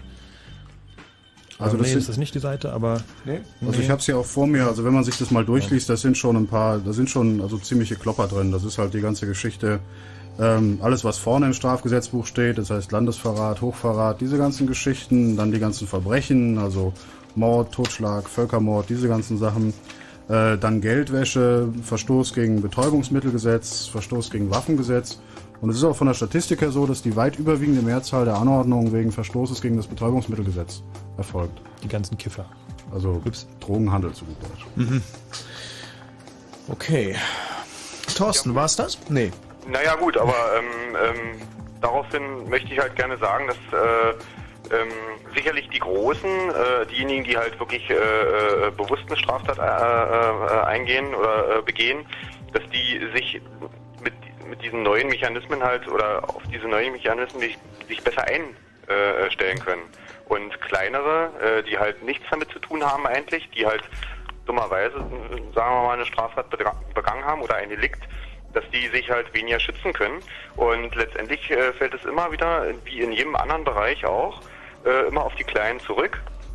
Äh, dass halt äh, äh, mehr oder weniger halt durch diese neuen Verfahren nur die äh, äh, ähm, minderwertigen ähm, Kriminellen oder ähm, kriminalistisch begabten Menschen irgendwie äh, erfasst werden, aber nicht die, die halt wirklich eine Straftat begehen wollen. Ja gut, das ist aber, hat jetzt mit der elektronischen Überwachung eigentlich nichts zu tun, sondern ist ein generelles Prinzip. Also Hört du kannst an dich bei, bei einem Bank, ja, du kannst dich, Gangster. du kannst dich beim Bankraub irgendwie geschickt anstellen und du kannst dich vorher gut informieren über die Alarmanlagen und über was weiß ich was alles und kannst es irgendwie gut durchziehen oder du kannst irgendwie äh, dumm sein und, und sofort verhaftet werden, weil du irgendwas falsch machst. Also das ist, denke ich, überall so. Und jetzt mit der Kommunikation ist es natürlich so, äh, die Leute, die sich entsprechend auskennen, äh, die wissen, äh, wie sie zu verschlüsseln haben und was sie zu, äh, zu machen haben und äh, welche Mittel und Wege und äh, sie benutzen, um äh, die den Inhalt und auch die die äh, die die Identität der der beiden Kommunikationspartner äh, zu verschleiern bzw. zu verschlüsseln. Ja, genau. Ja, darum geht's eigentlich. Ja. Aber ich glaube, da kann man eine Lanze für die Polizei brechen. Sie verfolgt die Dummen wie die Schlauen. Also ich glaube, da macht sie keinen großen Unterschied. Der Erfolg ist dann wahrscheinlich ein anderer. Aber das ist richtig, dass natürlich große Organisationen und äh, Organisationen, die was weiß ich, wie viele Millionen Euro im Jahr Umsatz machen mit ihren Machenschaften, ganz andere Mittel zur Verfügung haben, als wenn einer jetzt mal so eben in seinem Häuserblock irgendwie eine Tüte irgendwas verkauft. Ja, aber gut, ich kann mir, also die Sorge vom Thorsten kann ich mir schon äh, erklären, auch für mich, dass ich dann aus Versehen vielleicht irgendwas mache, äh, was irgendwie nicht rechtens ist und dann äh, falle ich in irgendein Raster und zack, werd erwischt, obwohl ich eigentlich gar nichts Böses machen wollte und bin eigentlich äh, Staatsbürger, der gar nichts äh, äh, Böses getan hat, aber dann werde ich halt erwischt, weil das aus Versehen irgendwie in, in das Raster gefallen ist. Und Das ist ja der Sinn des Richtervorbehaltes, dass nicht die Polizei oder der Staatsanwalt im Jagdfieber jetzt sagt, hey, hier haben wir einen, den nehmen wir uns jetzt, sondern dass dann ein Richter drüber guckt und sagt und das nochmal prüft und sagt, ist es tatsächlich so? Und der diese halt diese Ermessensentscheidung durchführt und das im, Not, im Ernstfall auch ablehnen kann. Gibt's denn, gibt's denn eine äh, Verhältniszahl von Anträgen in diesem Bereich und verheerend, abgelehnten diese Anträgen? Also es gibt, äh, es gibt Zahlen darüber, das ist glaube ich auch in der Max-Planck-Studie, steht es drinne und die Zahlen sind eher äh, erschütternd. Erschütternd hoch oder erschütternd niedrig? Naja, also es ist so, dass ähm, die Sachen wirklich teilweise fast blanko unterschrieben werden. Also da gibt's gibt's sehr starke Kritik an der Praxis. Ähm, wir packen das mal mit in die Linksammlung. Ist es auf der Wikipedia-Seite, glaube ich, ist es auch schon verlinkt, ähm, diese Studie. Ähm, die ist, äh, die ist es wirklich so eine schlechte Laune-Studie eigentlich. Also wenn man die genau, sie ist halt auch sehr, ist halt von Juristen geschrieben, von ähm, sehr trocken, muss man sich antun, aber es ist, ähm, also spiegelt eigentlich das wieder, was eigentlich auch die Zahlen der Abhörmaßnahmen äh, belegen. Also ähm, es sieht da nicht so gut aus um diesen Richtervorbehalt. Und also anzumerken wäre noch, dass also natürlich so eine Überwachungsmaßnahme ja eigentlich auch das allerletzte Mittel sein sollte. So, das heißt also, wenn nichts mehr greift, wenn alle ähm, äh, irgendwie halt das Haus überwachen, äh, die Leute beschatten, was auch immer, irgendwelche Fingerabdrücke äh, analysieren, wenn das alles fehlschlägt, dann, aber auch nur dann als allerletztes Mittel soll diese Überwachung genutzt werden. Natürlich die preiswertere Maßnahme eigentlich damit anzufangen, ne? Eben. Es verleitet dazu, gerade wenn es jetzt möglicherweise, äh, mittlerweile möglich ist, einfach per Mausklick oder fast per Mausklick so eine Anordnung einzurichten oder mit ganz, ganz einfachen Mitteln. Und ich kann es dann wirklich am, an meinem PC, am Schreibtisch aus sehen, wie die E-Mails durchscrollen. Ähm, das ist natürlich sehr verlockend, ja. Thorsten. Ja. Noch Anmerkungen oder? Na, höchstens die einzige Anmerkung, dass halt äh, euer Thema heute äh, auf jedes andere Thema übertragbar wäre. Also ähm, heute ist zwar äh, äh Elektronik oder ähm, die elektronischen Medien äh, sind halt heute das Thema, aber man muss einfach mal genau diese äh, ganzen ethischen Hintergründe auch auf andere Themen mal beziehen. Und äh, das war eigentlich nur mein einziger Punkt gewesen, um, hm. um da nochmal so ein bisschen äh, ja, nachzuhaken, dass es ja in anderen Bereichen genauso schwierig ist. Und dass man, wenn man jetzt in einem Bereich ist und den diskutiert und sagt, ja, ist ja eigentlich legitim, dass man eigentlich normalerweise auch andere Bereiche, äh, vielleicht von mir aus DNA oder äh, äh, Videokameraüberwachung auf öffentlichen Plätzen, dass man halt alles normalerweise hinterfragen müsste. Das ist Und richtig, das tun wir auch als Chaos Computer Club. Wir beschäftigen uns mit Videoüberwachung, mit dem digitalen Tachografen, mit den Daten, die bei Toll Collect anfallen, mit der äh, Biometrie in den Ausweisdokumenten, mit der elektronischen Gesundheitskarte, mit was weiß ich was allem. Das, das Problem ist einfach, dass die gesellschaftliche Diskussion eben, was genau, was ist akzeptabel, was ist äh, angemessen an Maßnahmen, äh, was, was sollte diesem Straftatenkatalog sein, was ist akzeptabel, äh, wie ist diese, ist diese Verhältnismäßigkeit gegeben. Auch bei der Videoüberwachung geht es jetzt darum, wenn ich da so ein paar äh, Drogendealer mal von einem Platz vertreiben will, ist es denn angemessen, deswegen die ganze Innenstadt mit Videos zu überwachen zum Beispiel. Ähm, genau diese Diskussion findet in der Gesellschaft und auch in der Politik mit der, im Dialog mit der Gesellschaft leider nicht so statt, wie wir uns das wünschen würden.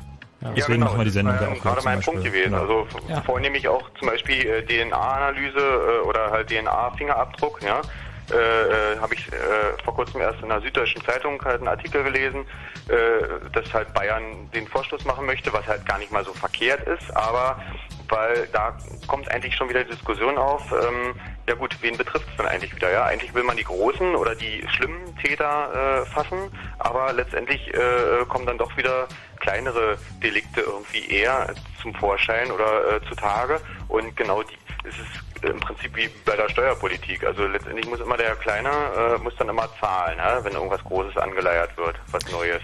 Thorsten, ist gut, dass du es ansprichst, aber äh, ich bremse an der Stelle einfach mal, weil wir uns ja wirklich in verschiedensten Chaos-Radiosendungen auch mit den Facetten dieses Themas auseinandergesetzt haben und das auch weiterhin tun werden, uns heute aber mal wirklich äh, an diesem Punkt äh, hier ausruhen möchten und dann sagen möchten, das behandeln wir drei Stunden. Deswegen wollen wir es jetzt nicht zu weit werden lassen, weil ja, wenn du jetzt ja, schwadronierst, dann könnte es passieren, dass ganz viele andere Leute anrufen, dazu auch noch was sagen wollen, dann sind wir ganz, ganz schnell äh, wieder viel zu breit gefächert.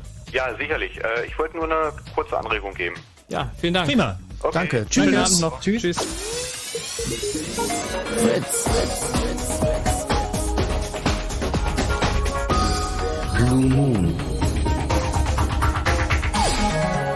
Wobei Schwadronieren jetzt vielleicht ein bisschen zu negativ klang. Wir finden es ja prima, wenn da das breite Bewusstsein äh, geschaffen wird und ihr irgendwie euch angeregt fühlt, euch äh, auch auf breiter Front mit diesem Thema zu beschäftigen. Ihr hört das Chaos Radio auf Fritz, noch zwei Stunden Talk zum Thema Lauschangriff und Co. Und Co. ist in diesem Fall interessant, weil äh, da geht's jetzt um E-Mail und alles, was äh, an elektronischer Kommunikation noch hinten dran hängt. Wir trinken kurz einen Schluck, ihr könnt weiter anrufen unter 0331 70 97 110.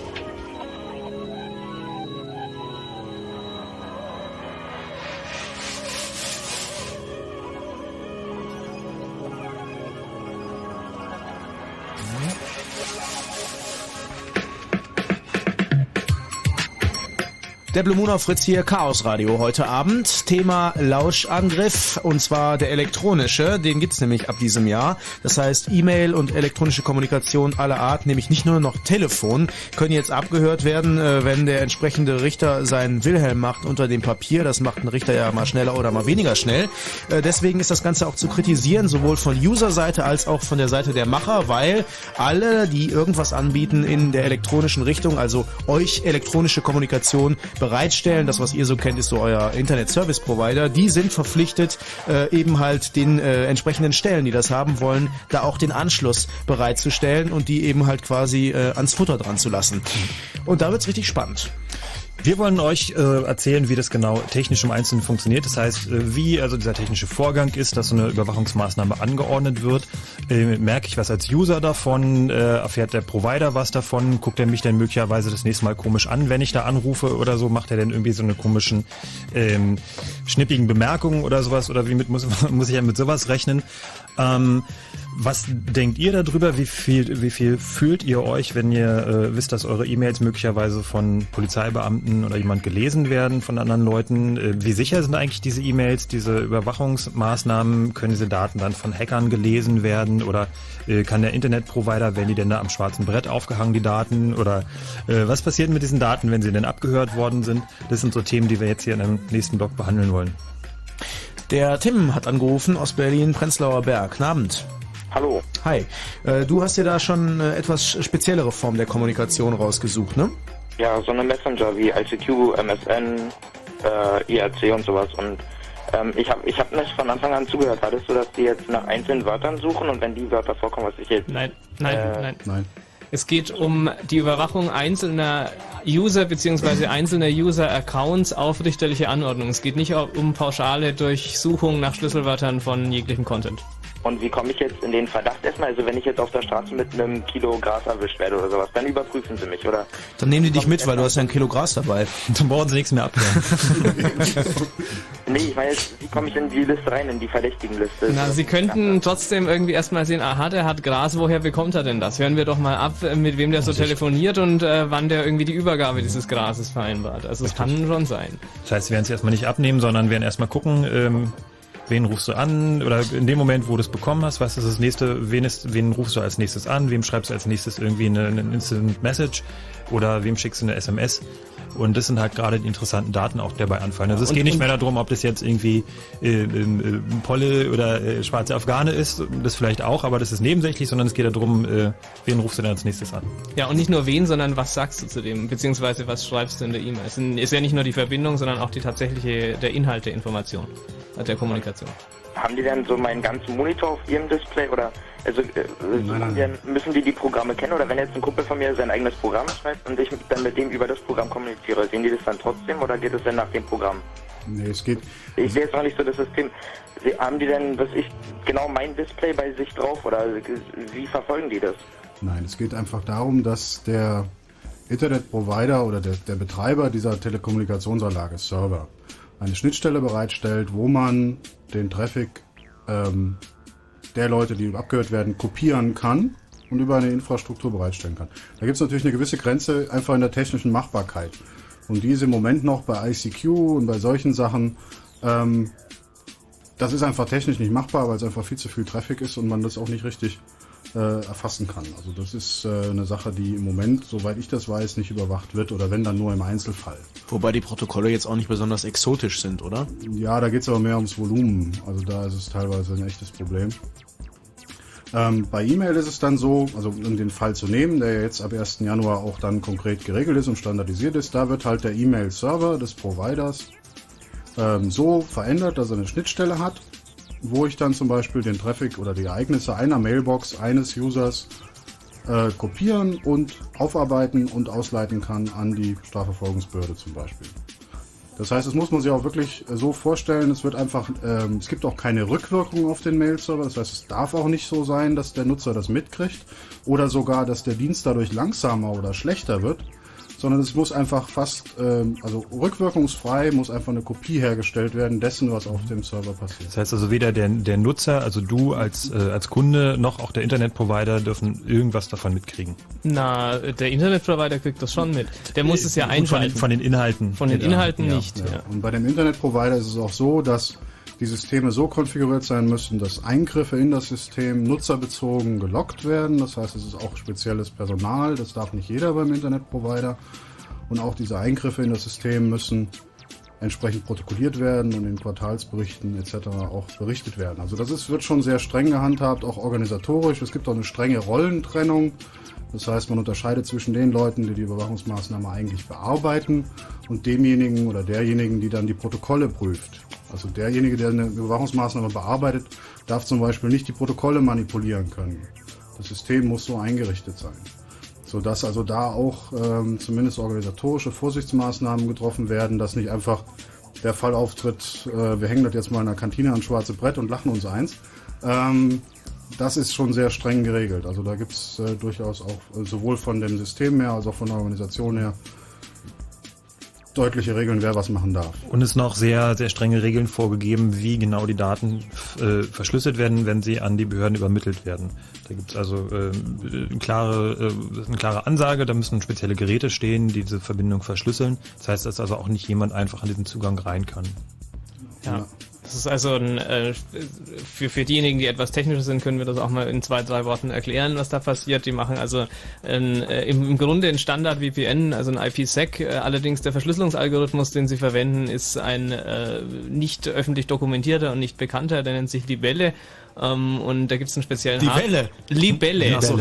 Ja, dieses äh, Fliegen, fliegende kleine, du weißt schon. Ja. Ähm, und ähm, da gibt's äh, eben so, einen- so einen speziellen Chip, der wurde von Infineon gefertigt und ist irgendwie spezifiziert vom Bundesamt für Sicherheit in der Informationstechnik und der implementiert eben diesen Verschlüsselungsalgorithmus und äh, verschlüsselt dann eben die Daten. Und hat der Chaos Computer Club den schon gehackt? Wir haben ihn nicht mal in die Hand bekommen. Aha, okay.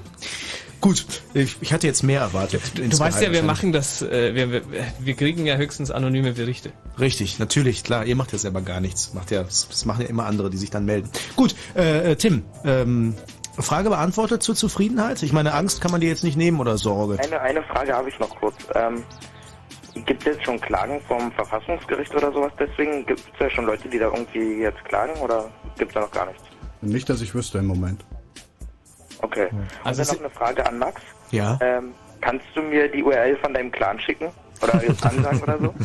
Äh, wir, wir haben ja eine öffentlich zugängliche Seite, ähm, da wir etwas älterer Natur sind, also äh, da wir ja, das hat jetzt natürlich, ist jetzt Zocker intern, ja, das kann ich natürlich gerne weitergeben. 40 plus, ja? Nein, nicht 40 plus. Ich meine, wenn man älter als 18 ist, gehört man zum alten Eisen, deswegen heißt unsere Gilde Altes Eisen äh, zu finden unter www.eisenalt.de.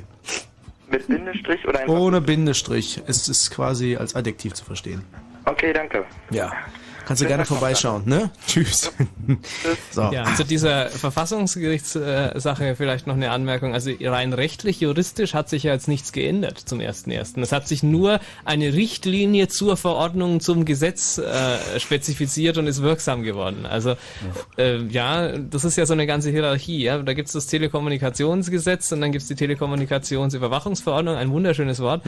Ähm, und dann die technische Richtlinie zur Telekommunikationsüberwachungsverordnung für die einzelnen äh, Telekommunikationstechnologien, also dann halt für ISDN, für GSM, also Mobiltelefone, für E-Mails und dann jetzt eben im Laufe diesen, dieses Jahres soll es dann auch die technischen Richtlinien für äh, Voice-over-IP und äh, für ähm, Teilnehmer, also DSL-Anschlüsse dergleichen, Breitbandzugänge.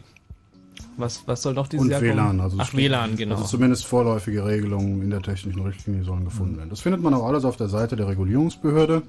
Äh, unter den öffentlichen Anhörungen, da steht nämlich der Vorhabensplan der Regulierungsbehörde für das Jahr 2005 und da gibt es einen Abschnitt öffentliche Sicherheit und da steht auch alles drin, was die Regulierungsbehörde für dieses Jahr machen will. Die Regulierungsbehörde ist überhaupt da sehr, äh, also alle diese Dokumente, alles was wir hier besprechen, findet man auf der Seite der Regulierungsbehörde unter technische Regulierung der Telekommunikation, wenn man da reingeht.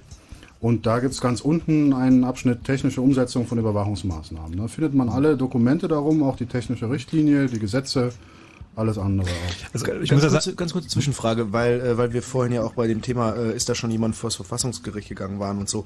Was ja sehr wichtig ist in letzter Zeit, ist immer, was wird mhm. irgendwie in Deutschland entschieden, was wird EU-weit entschieden. Mhm. Gibt es auf EU-Ebene irgendwas, wo an der Gesetzgebung gebastelt wird, oder dass wir irgendwie eine Hoffnung haben können, dass es in einem halben Jahr sowieso wieder was anderes mhm. übergestülpt wird, oder geht genau das, was wir machen, jetzt auch äh, auf EU über, weil die das alle gut finden? Mhm. Was ist da im Gange? Also es ist ja so, dass äh, in dem Bereich, gerade im Bereich des Telekommunikationsrechts, immer weniger nationales Recht ist, sondern es ist viel europäisches Recht. Es gibt die, äh, das Richtlinienpaket, das neueste, das ist aus 2002 verabschiedet worden. Und das neue Telekommunikationsgesetz ist zum Beispiel in weiten Teilen die Umsetzung dieses Richtlinienpaketes. Und auch bei den Überwachungsmaßnahmen ist es so, es gibt die ETSI, das ist jetzt zwar auch wieder eine Abkürzung. European ähm, Telecommunication Standardization Institute, genau. Richtig. Und ähm, die, die ETSI, ja. Bitte. Und die ETSI kümmert sich halt um diese ganzen Sachen, die, die Telekommunikationsstandardisierung in der Europäischen Union und veröffentlicht halt europäische Standards und technische Empfehlungen, Technical Recommendations. Und es gibt innerhalb der ETSI eine eigene Arbeitsgruppe äh, Lawful Interception, wie das im Englischen heißt. Und die legen halt entsprechende Richtlinien auch fest und die RECTP, also die Regulierungsbehörde, bezieht sich im Wesentlichen auch mehr und mehr auf diese technischen Empfehlungen der ETSI. Muss sie aber entsprechend auf die nationalen, also sprich auf die deutschen Gegebenheiten hier an, passen. Das heißt also, die wissen, was es bisher für Regulierung, für, für Regelungen gab für Telekommunikationsanbieter, die wissen, welche Schnittstellen da sind, die kennen die äh, nationalen Befindlichkeiten hier entsprechend und dementsprechend werden also diese so grundlegende Sachen EU-weit entschieden und müssen dann von den äh, in den, äh, in den Staaten, in den einzelnen EU-Staaten dann entsprechend umgesetzt werden, in die Praxis umgesetzt werden. Das ist also auch eine Frage hier im Wikipedia, da ist also die Frage, wie sieht's aus mit Österreich und äh, können wir, denke ich, sagen, äh, wird dann eben entsprechend auch umgesetzt werden dort. Ist auch schon. Ist auch schon. Ja, Yeah. Das ist das, was es Was, was mir vorhin noch so ein Gedanke gekommen ist, ist, ich finde es ja fast ein bisschen ähm, zynisch, dass diese ganzen Dokumente da so ähm, öffentlich einsehbar sind. Also ich meine, das ist natürlich sehr lobenswert und sowas, aber andererseits, wenn ich mir das so durchlese, also ich kann mir halt durchlesen, in welchem XML-Format meine abgehörten E-Mails dann an die Behörden übermittelt werden. Also das genau. ist ja schon so ein bisschen. XML also ich mein, mit deutschen Tags. Zum ersten Mal in meinem Leben, dass ich sowas gesehen habe. Also es ist ja im Prinzip finde ich sehr lobenswert, aber es gibt mir schon so irgendwie so, so ein komisches, ähm, flaues Gefühl im Bauch, wenn ich sowas so lese und ich lese halt wirklich haarklein genau, wie irgendwie, wie mein E-Mail-Header da eingepackt wird und wie die Sachen übermittelt werden. Das ist und ein bisschen wie in einem Porno zu gucken, in dem man aus Versehen selber mitgespielt hat, ne? das ist jetzt, der Vergleich ist jetzt der fortgeschrittenen Stunde geschuldet. ja, das ist irgendwie pervers. Aber gut, ähm, ja, äh, es gibt natürlich Fragen von euch. 0331 70 97 110. Wenn ihr Fragen habt, könnt ihr die stellen, wie zum Beispiel der Jan aus Berlin. Hallo Jan. Ja, grüßt euch. Abend. Hallo. Hallo. Und zwar, meine Frage ist, mein Bruder ist Physikprofessor in Ausland und der lebt dort und wenn wir telefonieren, meint er, es wird immer mitgeschnitten, beziehungsweise der Computer läuft immer mit und wenn Stichworte wie Heroin, Atombombe oder so fällt, dann wird der Computer angeschmissen und mitgeschnitten. Wobei Heroin, Atombombe ein komisches Wort ist, aber lassen wir gelten. Heroinbombe, hm? wäre doch mal was Neues. Spaß für alle. Ja. Äh, na, wir hatten das in der Sendung auch schon mehrfach erwähnt, dass äh, also jetzt bei uns hier um, um das Thema der heutigen Sendung, die Telekommunikationsüberwachungsverordnung. Ähm, das ist also die gezielte auf richterliche Anordnung erfolgende Überwachung einzelner Teilnehmer beziehungsweise einzelner Anschlüsse von Teilnehmern. Ja, hat also nichts mit der pauschalen Durchsuchung und Überwachung von Content zu tun. Das ist ein Aber ist es nicht gegeben? Also ist das, findet das nicht statt? Das ist nicht Teil der Te Telekommunikationsüberwachungsverordnung, über die wir heute Abend reden. Ah ja, also ja, nein, kannst du ja sagen. Also sagen wir mal so, sagen wir mal, also es gibt dieses berühmte Echelon, was an, aber ja. sagen es gibt im Rahmen der Telekommunikationsüberwachungsverordnung die Geschichten nach G10-Gesetz und der, des Außenwirtschaftsgesetzes. Und da gibt es durchaus Sachen der strategischen Überwachung. Da kann es auch durchaus Anordnungen geben, dass ich sämtlichen Traffic, der ins Ausland gehe, irgendwo aufzeichne und auswerte. Oder dass so eine Anordnung darauf lauten kann, äh, sämtlicher Traffic, der von und nach Afghanistan geht oder sowas, wird überwacht. Das ist aber wirklich die absolute Ausnahme. Das ist, sind. Sachen, die ähm, auch einen hohen Aufwand vom Antrag her erfordern, zumindest in der Theorie, ähm, um sowas umzusetzen. Aber da muss man zwei Sachen unterscheiden. Das ist in der TKV auch in einem zweiten Teil geregelt. Das sind diese, ist dieses Verfahren nach G10. Das muss auch separat nochmal mit dem Bundesnachrichtendienst im Einzelfall geklärt werden, wie das passiert. Das betrifft aber nur die allerwenigsten Provider. Mhm. Ja. Ähm, Noch eine Frage? Wie viele Leute arbeiten eigentlich in der ganzen Sache? Also zum Beispiel jetzt in Berlin. Ich meine, mit äh, Überwachung von Internet, von Handy, von Kameras. Wie viele Leute arbeiten da? Ich meine, das müssen ja Zehntausende sein. Ich meine, in Berlin gibt es allein schon 600 Kameras zum Beispiel. Kameras ist zwar wieder ein anderes Thema Ja, und viele der Kameras zeichnen eigentlich nur auf für den Bedarfsfall, dass man hinterher mal nachgucken will. Ähm, das heißt, da muss nicht wirklich jemand damit zur beschäftigt sein. Abschreckung. Ja, oder hängen nur zur Aufschre Abschreckung und der Videorekorder ist kaputt, also das gibt's auch. Ähm, aber äh, jetzt rein auf die Telekommunikationsüberwachung, äh, weiß ich nicht. Ich meine, die, die tatsächliche Auswertung der überwachten Daten, das machen ja nur die berechtigten Stellen, also die Ermittlungsbehörden. Und wie viele Beamte dort äh, in, in dem jeweiligen Dienst sind, das weiß ich nicht, ob man da irgendwelche statistischen Zahlen findet. Äh, wahrscheinlich, äh, Ja. weiß ich aber nicht. Aber es gibt, ähm, ich glaube, irgendwo in der letzten CT war mal ein Bild des Rechenzentrums des BKA, das sah noch relativ überschaubar aus. Mhm. Also das war jetzt nicht Das so. ist doch alles unterirdisch. Naja, klar. ähm, und ja, ansonsten, man darf, man darf sich da auch jetzt, man darf das auch nicht jetzt zu groß malen, was da jetzt aufgebaut worden ist. Also so viele äh, Knoten gibt's in diesem VPN auch noch nicht. Nicht. Mhm. Und vielleicht noch was, zwar auch Handy jetzt, aber kann man es hören oder nicht? Man heißt immer, es knackst und es knackt nicht und man jetzt werde ich abgehört, jetzt werde ich nicht abgehört. Kann man es Nein. mitbekommen? Nein. Nein. Nein. Völlig ausgeschlossen. Definitiv nicht. Also garantiert nicht, also kein Rauschen, Knacken. Also es gab mal ein kleines äh, Missgeschick von O2, ähm, was auch in die Geschichte eingegangen ist, der Abhörmaßnahmen, äh, wo einem Abgehörten ähm, aus Versehen die Verbindung zur Abhörstelle dann mit auf die Rechnung aufgedruckt wurden, kostenmäßig. Also wie gesagt, der Fall ist in die Geschichte eingegangen, war auch allen Beteiligten höchst peinlich und ähm, kommt mit Sicherheit nicht wieder vor. Ja. Das darf, also ist auch gesetzlich eben vorgeschrieben, dass das in keinem Fall passieren darf. Ja. Naja, logisch. Ich hab, ähm, ich mache Fotos von Kameras übrigens, von Überwachungskameras. Stelle mich auf die Leiter und fotografiere die immer. Super. Ich denke mir, welche Leute mich da anschauen. Also, www.ccc.de, wir machen gerade eine Umfrage zur Kameraüberwachung, wo du, äh, wo so ein, so ein Formbrief ist, ein Musterbrief, wo du den Kamerabetreiber um Auskunft bitten kannst. Äh, www.ccc.de ist da gerade eine aktuelle Ah, Meldung dazu. Okay. Okay, danke dir, Jan. Danke. Tschüss. So, der Stefan ist dran. Hallo. Guten Abend, Stefan, Stefan aus Stendal? Nee. Tja. Ja, die Wartezeiten sind manchmal ein bisschen bei so komplizierten Fragen und Antworten ein bisschen größer, aber ähm, der Daniel dürfte dadurch äh, in unser Überwachungsraster gerutscht sein. Hallo Daniel. Ja, hallo.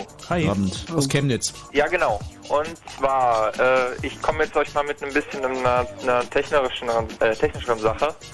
Und zwar ähm, die Frage, inwieweit man ähm, Verschlüsselung jetzt einsetzen kann, beziehungsweise vor allen Dingen einsetzen sollte. Und zwar jetzt nicht nur, klar, äh, PGP äh, ist eine Sache, die kann man machen, wenn man Ahnung hat. Wird ja auch vom im Rahmen des 21C3 her ist ja auch wieder praktiziert worden, äh, Signierparty.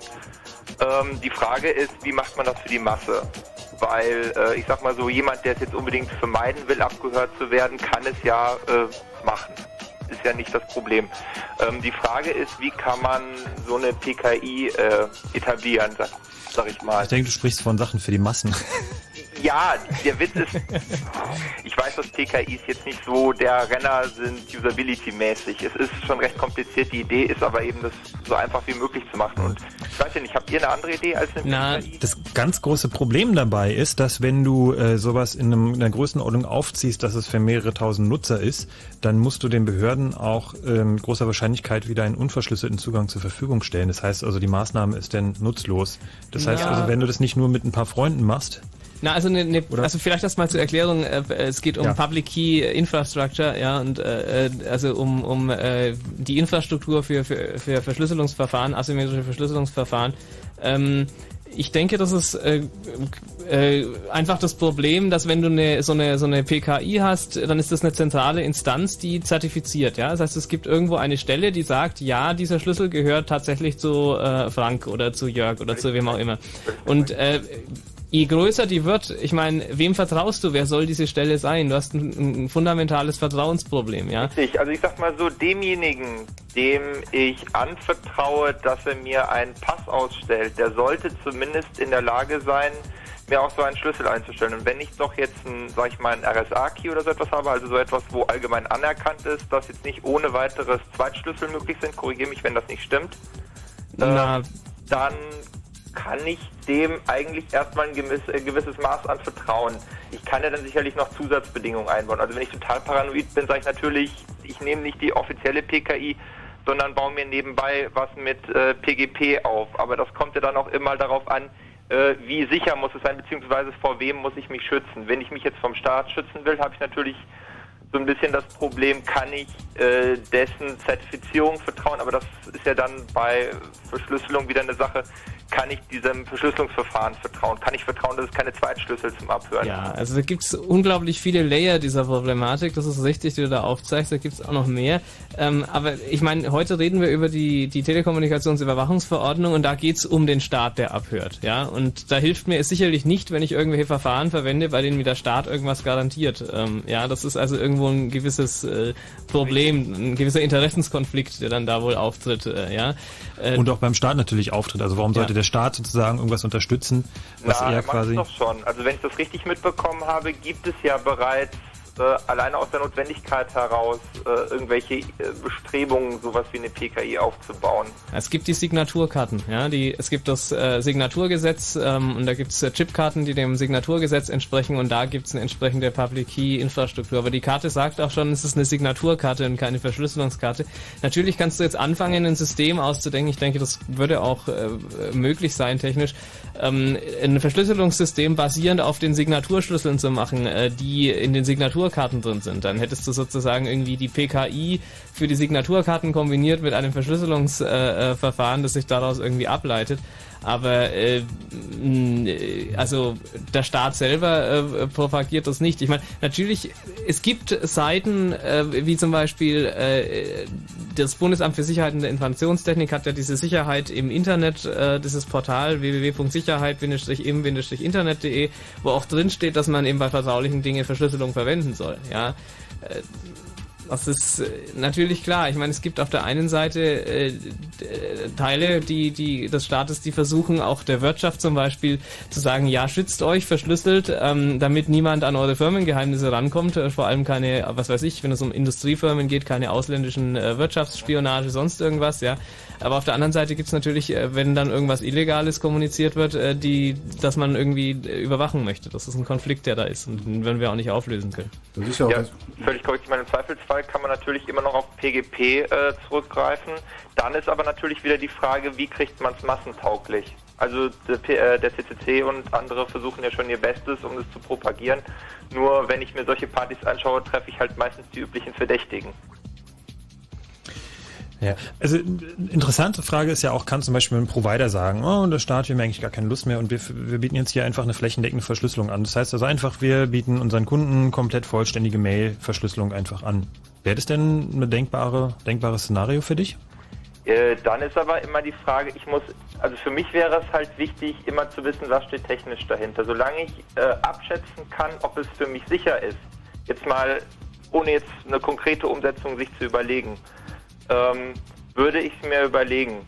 Aber es hängt halt immer sehr stark von der technischen Umsetzung. Du kannst es ja bei PGP auch nicht abschätzen. Ich meine, alle äh, sagen. Ja, gut, man, man kann letztendlich, wenn man es nicht mathematisch runterrechnet, und selbst die Mathematiker sind sich da ja nicht ganz einig oder eigentlich überhaupt nicht einig, was die Sicherheit solcher asymmetrischen Verfahren angeht.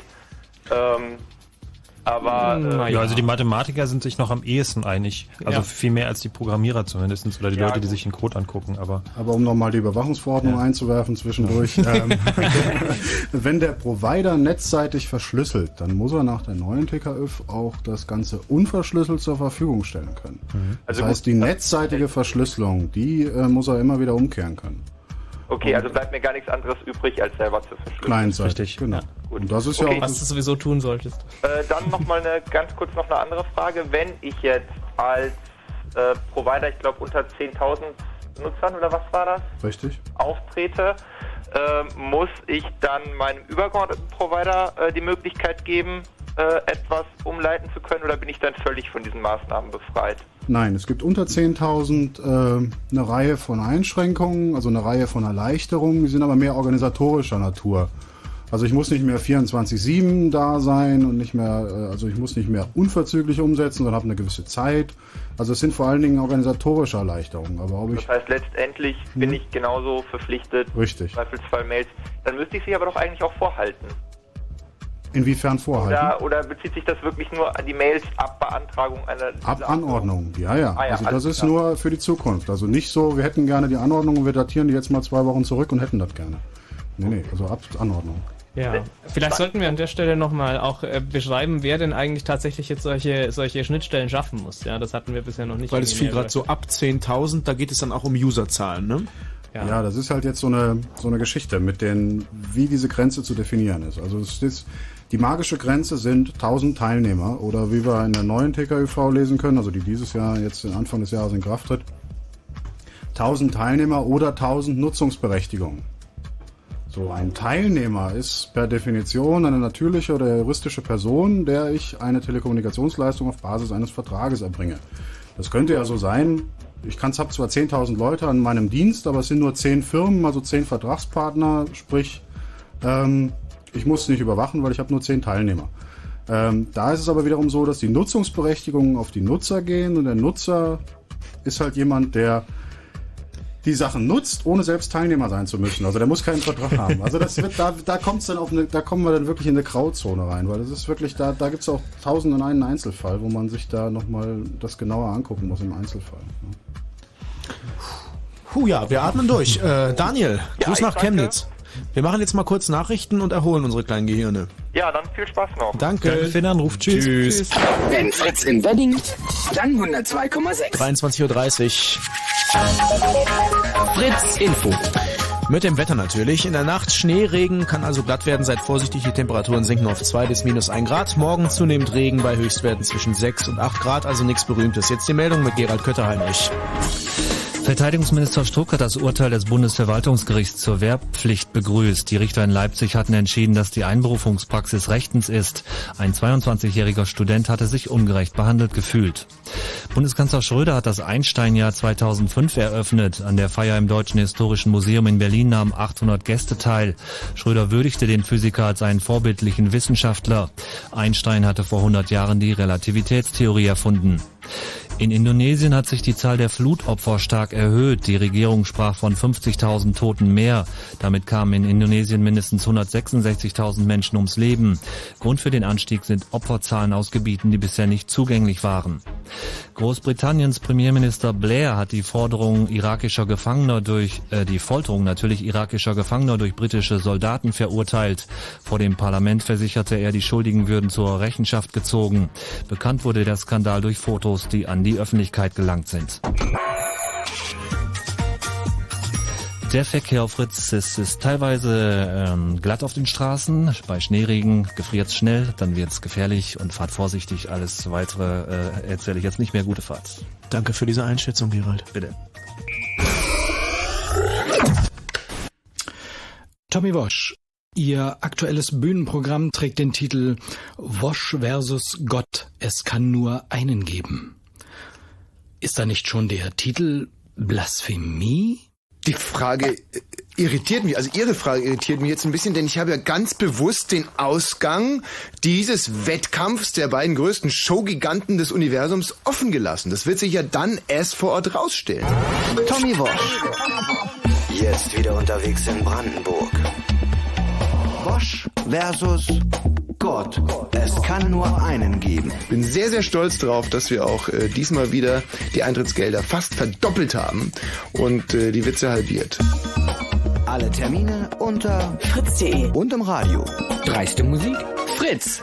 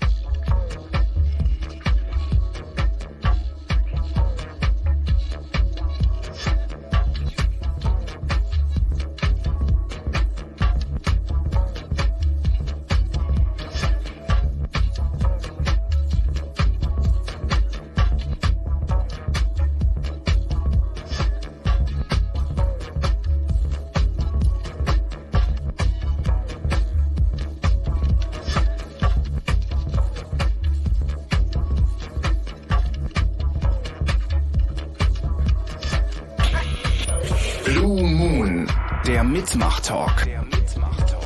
Und zwar auf Fritz, das Chaosradio hier. Halbzeit, wir haben es 23.30 Uhr, das heißt bis 1 Uhr noch anderthalb Stunden könnt ihr mit uns quatschen. Thema heute Abend natürlich ein klassisches Chaos Computer Club Thema, äh, nämlich Lauschangriff. Und zwar der erweiterte, der etwas größere. Äh, er wächst. Also äh, man könnte natürlich auch sagen, er wird erwachsen damit, dass jetzt endlich die anderen elektronischen Medien mit einbezogen werden. Also nicht nur noch Telefon, sondern seit 1.1. diesen Jahres auch E-Mail und Co., wobei man sich über diese ganzen verschiedenen Protokolle noch nicht so im Klaren ist. Wir hatten heute Abend auch die Diskussion Instant Messenger also wenn ich irgendwelche Nachrichten über ICQ, IM oder was auch immer schicke, äh, wird das auch überwacht, können die das, können die das nicht. Das ist alles noch nicht so ausgereift, aber man will da auf jeden Fall hin. Im Studio natürlich vom Chaos Computer Club wieder zwei, der Harald und der Frank. Jörg, unser Gast, IT-Berater seines Zeichens, der sich äh, also sehr viel damit der rechtlichen Seite auch äh, beratend auseinandersetzt und meine Person, der Max. Jo, und wir haben das Mikro ausgemacht. Da bist du wieder.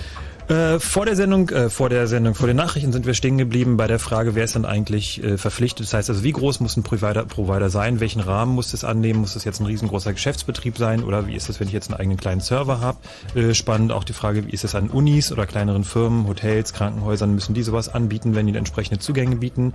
Äh, wir auf dem Kongress müssen uns auch die Frage stellen als CCC, wie ist es, wenn ich zum Beispiel eine LAN-Party veranstalte, eine große, muss ich dann da auch für die Herren in Grün entsprechend so eine Ethernet-Dose äh, vorhalten. Wie sieht es da aus? Vielleicht nochmal ganz kurz, ihr könnt mit uns Kontakt aufnehmen ähm, in vielfältigsten Methoden. Eine Variante ist, eine Mail zu schreiben, 99, also die Zahlen 99 at chaosradio.ccc.de. Das haben auch schon ziemlich viele Leute gemacht. Es geht vor allem dabei um Fragen zu PGP und Verschlüsselung. Ähm, da werden wir, denke ich, dem Thema später noch einen extra Blog äh, widmen und dann nochmal eine kurze Einführung geben und darüber reden, wie sicher es alles ist und wie das funktioniert. Dann gibt's bei uns äh, auf der Seite von Fritz äh, unter fritz.de den interaktiven Part, also da, wo ihr in die Boards schreiben könnt. Da habe ich mal ins Games und Multimedia Board einen kleinen Thread gepostet. Da wird auch schon reingeschrieben.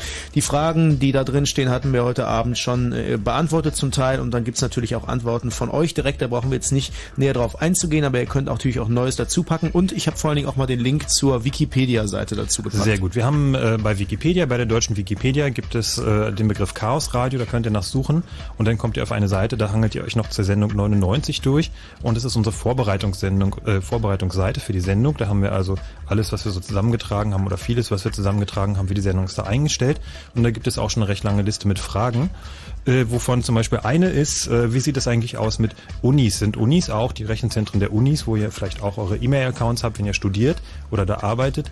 Ähm, müssen die eigentlich auch solche Überwachungsschnittstellen haben und auch Daten an die Behörden liefern? Wie sieht's da aus? Ja.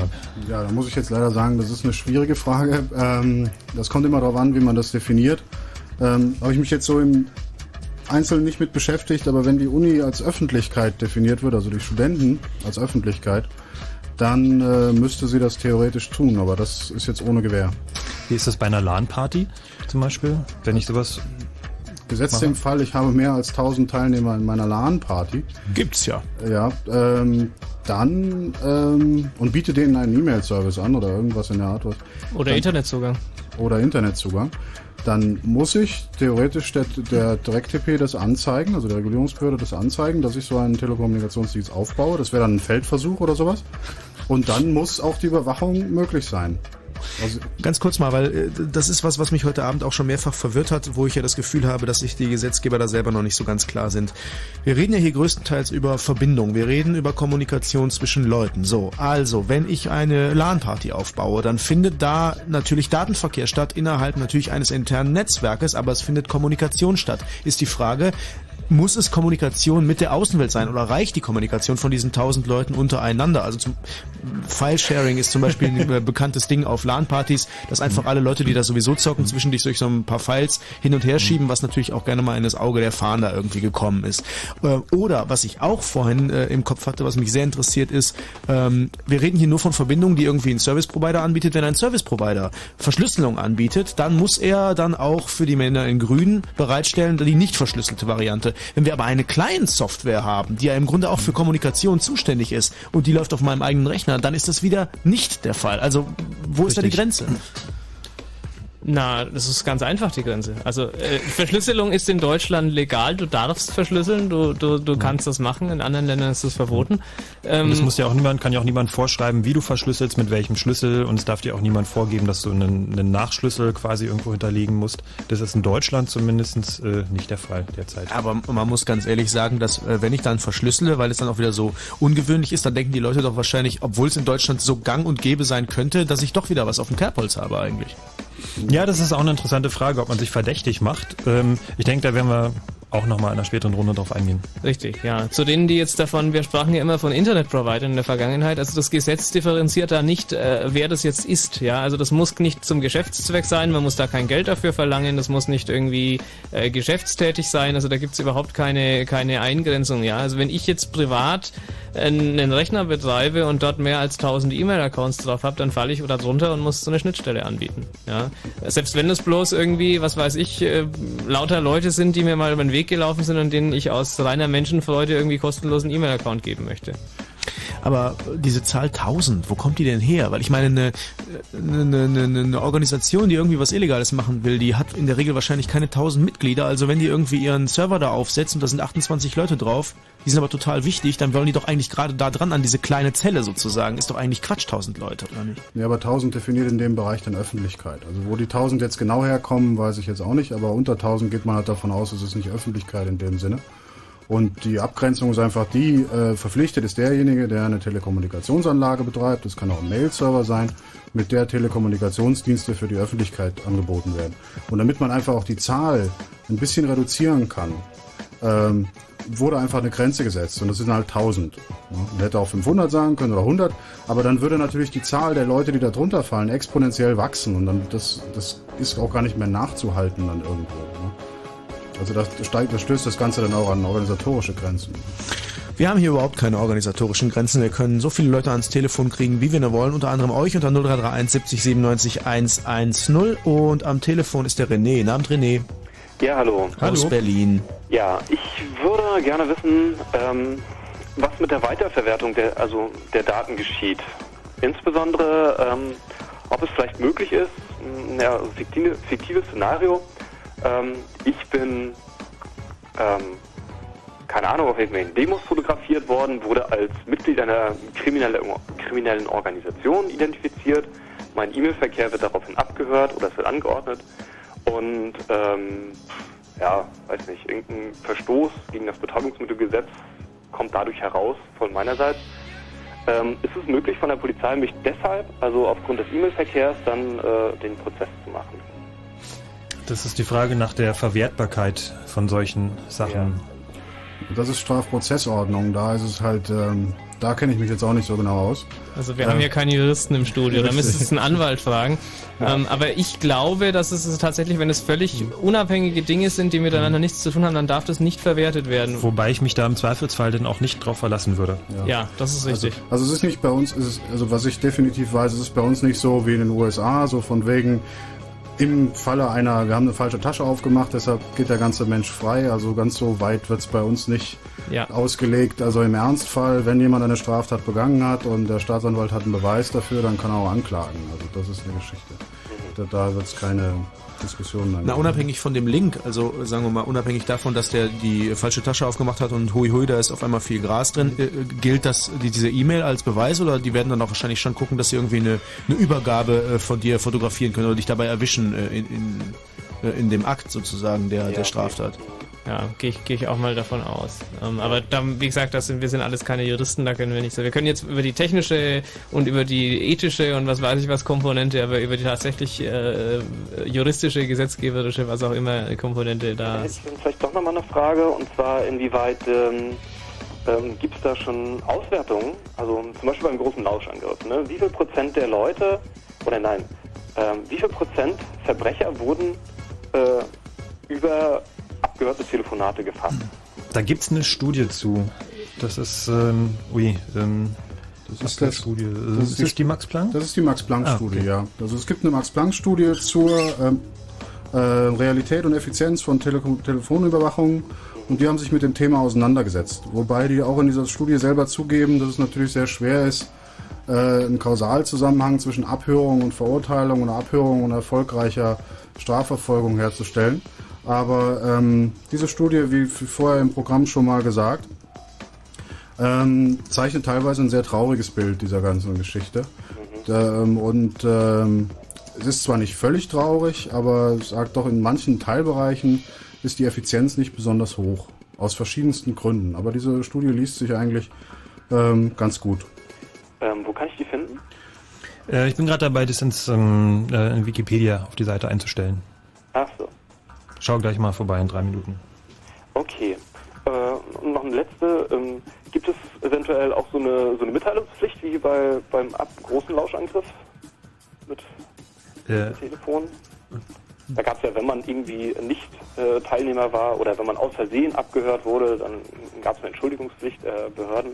Ja, es gibt den, es gibt im 101 StPO eigentlich eine Regelung, wo drin steht, dass wenn das nicht mehr, wenn das nicht die Ermittlung gefährdet und wenn es sonst keine Gründe dagegen gibt, muss es eigentlich mitgeteilt werden. Aber es ist ein Ergebnis dieser Max-Planck-Studie, dass in 71 Prozent der Fälle, dass den Beteiligten, also den Leuten, die abgehört wurden, nicht mitgeteilt wurde. Und wenn es dann zum Strafverfahren kommt, dann ist es natürlich wiederum so, da kann der Verteidiger sich diese Sachen angucken, wenn da irgendwas passiert. Wir können ja mal so eine Stichprobe machen. Ähm, vielleicht könnte mal jemand anrufen. Also hier im Studio ist wahrscheinlich noch nie jemand informiert worden, dass äh, irgendwie im Rahmen von irgendeiner Geschichte abgehört worden ist, oder? Guckt natürlich wieder keiner hoch, äh, reagiert wieder keiner akustisch. Also ich glaube, Ja, Frank da und was mit den Streams ist was schiefgelaufen, da musste ich mich jetzt irgendwie gerade was ablenken ich bin lassen. gerade dabei, den Max Planck Was, wiederhol doch nochmal die Frage. Ich wollte nur fragen, ob irgendeiner von uns schon mal so eine Benachrichtigung bekommen hat. Also bei mir ist es Nein. nicht der Fall. Das Einzige, was ich mal bekommen habe, wo ich schon überrascht war, dass mir irgendeine Behörde mal mitgeteilt hat, dass sie überhaupt irgendwelche Daten über mich gespeichert hat. Da war ich äh, doch angenehm überrascht. Das war mal, glaube ich, der Polizeipräsident in Berlin, der mir das mal mitgeteilt hatte.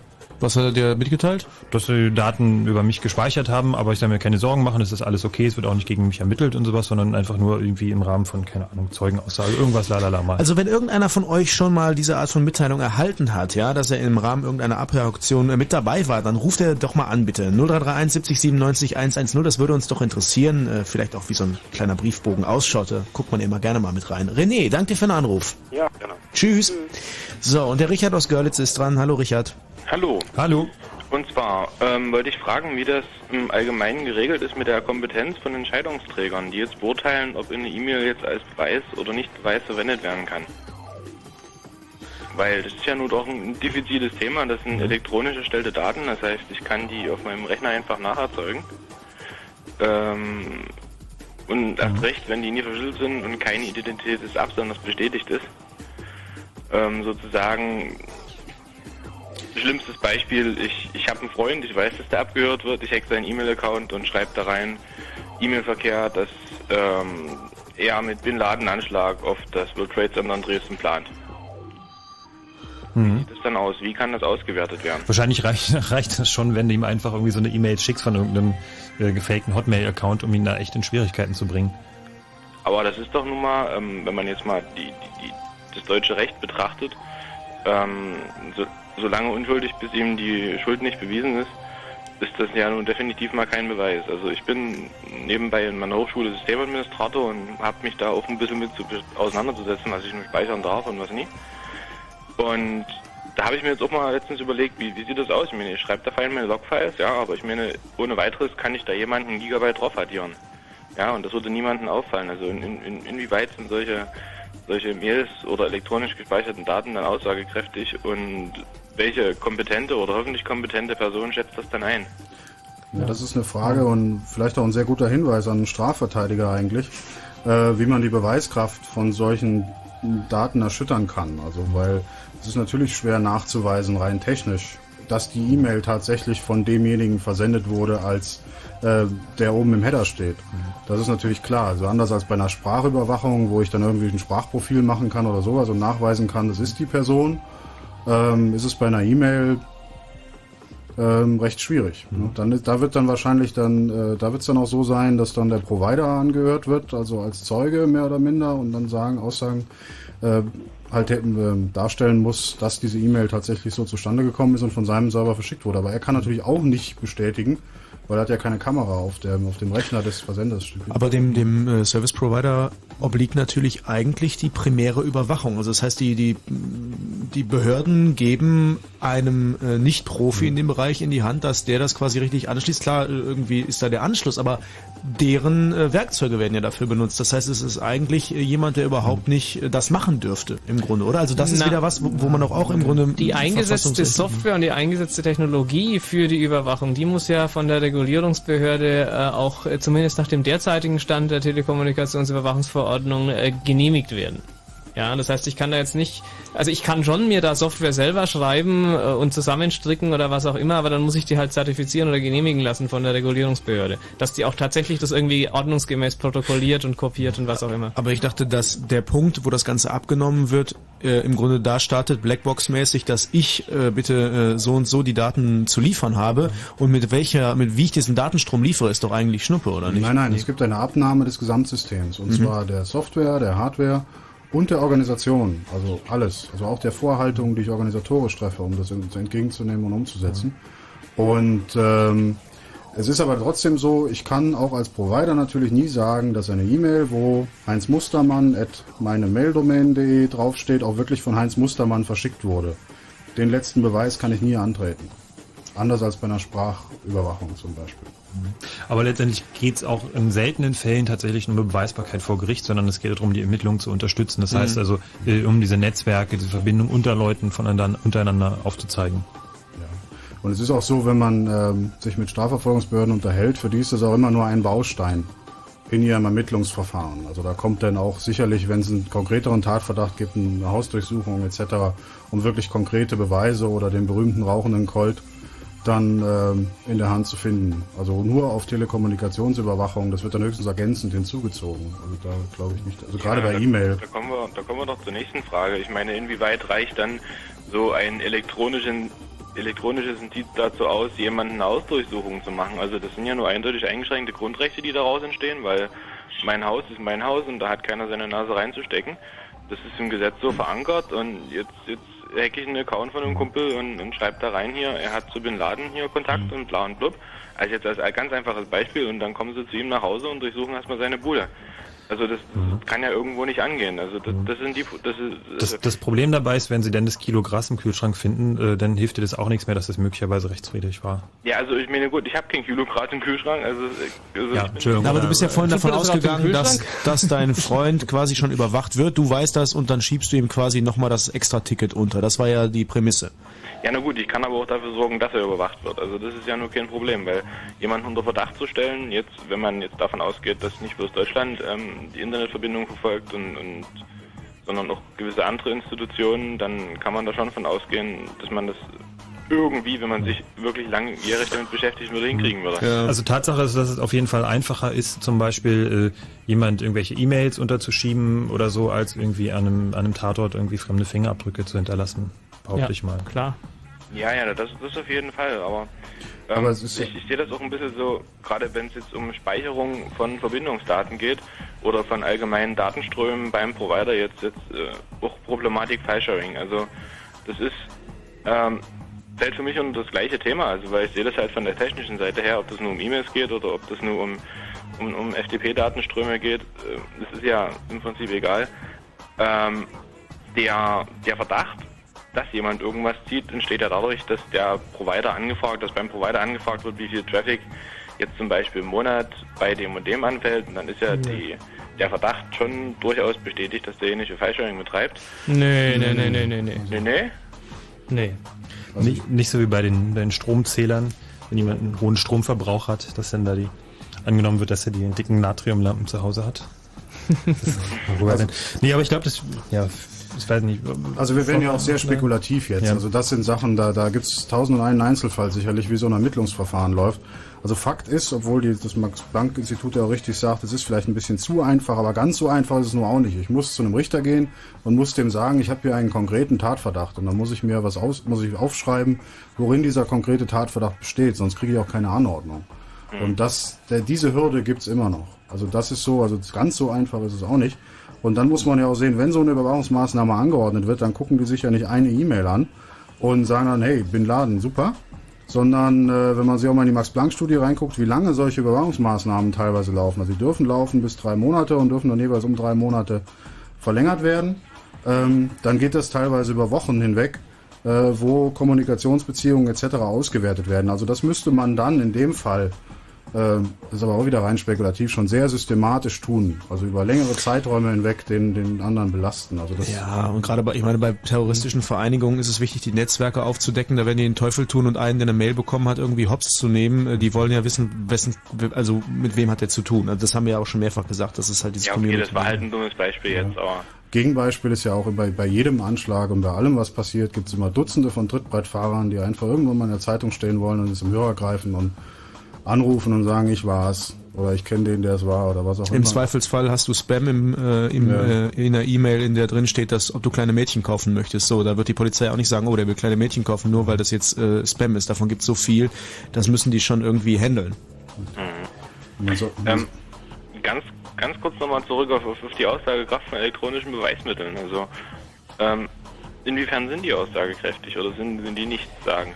Da sind wir die falschen Ansprechpartner, muss Ja. ich irgendwie ganz klar sagen. Wir sind hier keine Anwälte, keine, keine Staatsanwälte, äh, keine Ermittlungsbeamten, die mit sowas täglich zu tun haben oder die da Erfahrung hätten. Sorry. Also von der technischen Seite kann man sagen, man kann natürlich eine E-Mail und ASCII verändern. Also das ist klar. Da gibt es auch gar keinen Logisch, Nachweis. kann jedes Logfile verändern, Ja. das ist alles überhaupt gar kein Thema. Ähm, aber das habe ich auch schon bei Faxen oder bei sonst was, ja. Also äh, bei gescannten Dokumenten ist überall. Und das ist eine so generische Frage. Ich denke, wir sollten uns wieder auf unser eigentliches Thema konzentrieren. Genau, wir schweifen wieder ab. Danke für den Anruf. Bitte, bitte. Tschüss. Tschüss. Tschüss.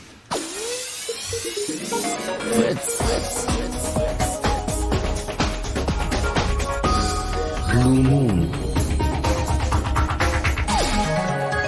So, die letzte Stunde ist angebrochen im Blue Moon Chaos Radio mit dem Chaos Computer Club heute Abend. Wenn ihr eingeschaltet habt, dann werdet ihr festgestellt haben, sehr technisches Thema, trotzdem ethische Belange und äh, heute bitte weniger juristische Belange. Wir sind da in dem Punkt nicht so firm, können ja nicht immer unseren ganzen Tross an Anwälten dabei haben, den wir natürlich besitzen. Ja. Besitzen.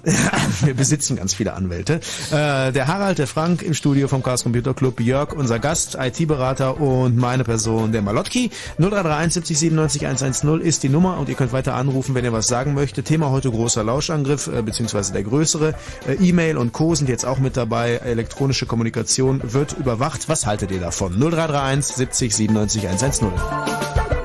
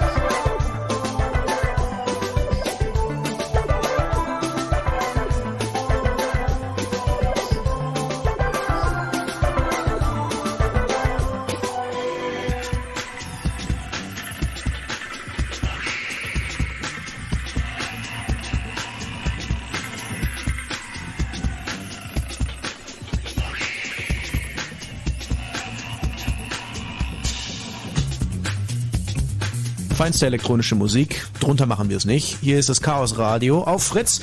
Thema heute Abend Lauschangriff auf die elektronische Art. Seit diesem Jahr, also seit 01.01.2005, werden E-Mail und andere Wege der elektronischen Kommunikation mit abgehört.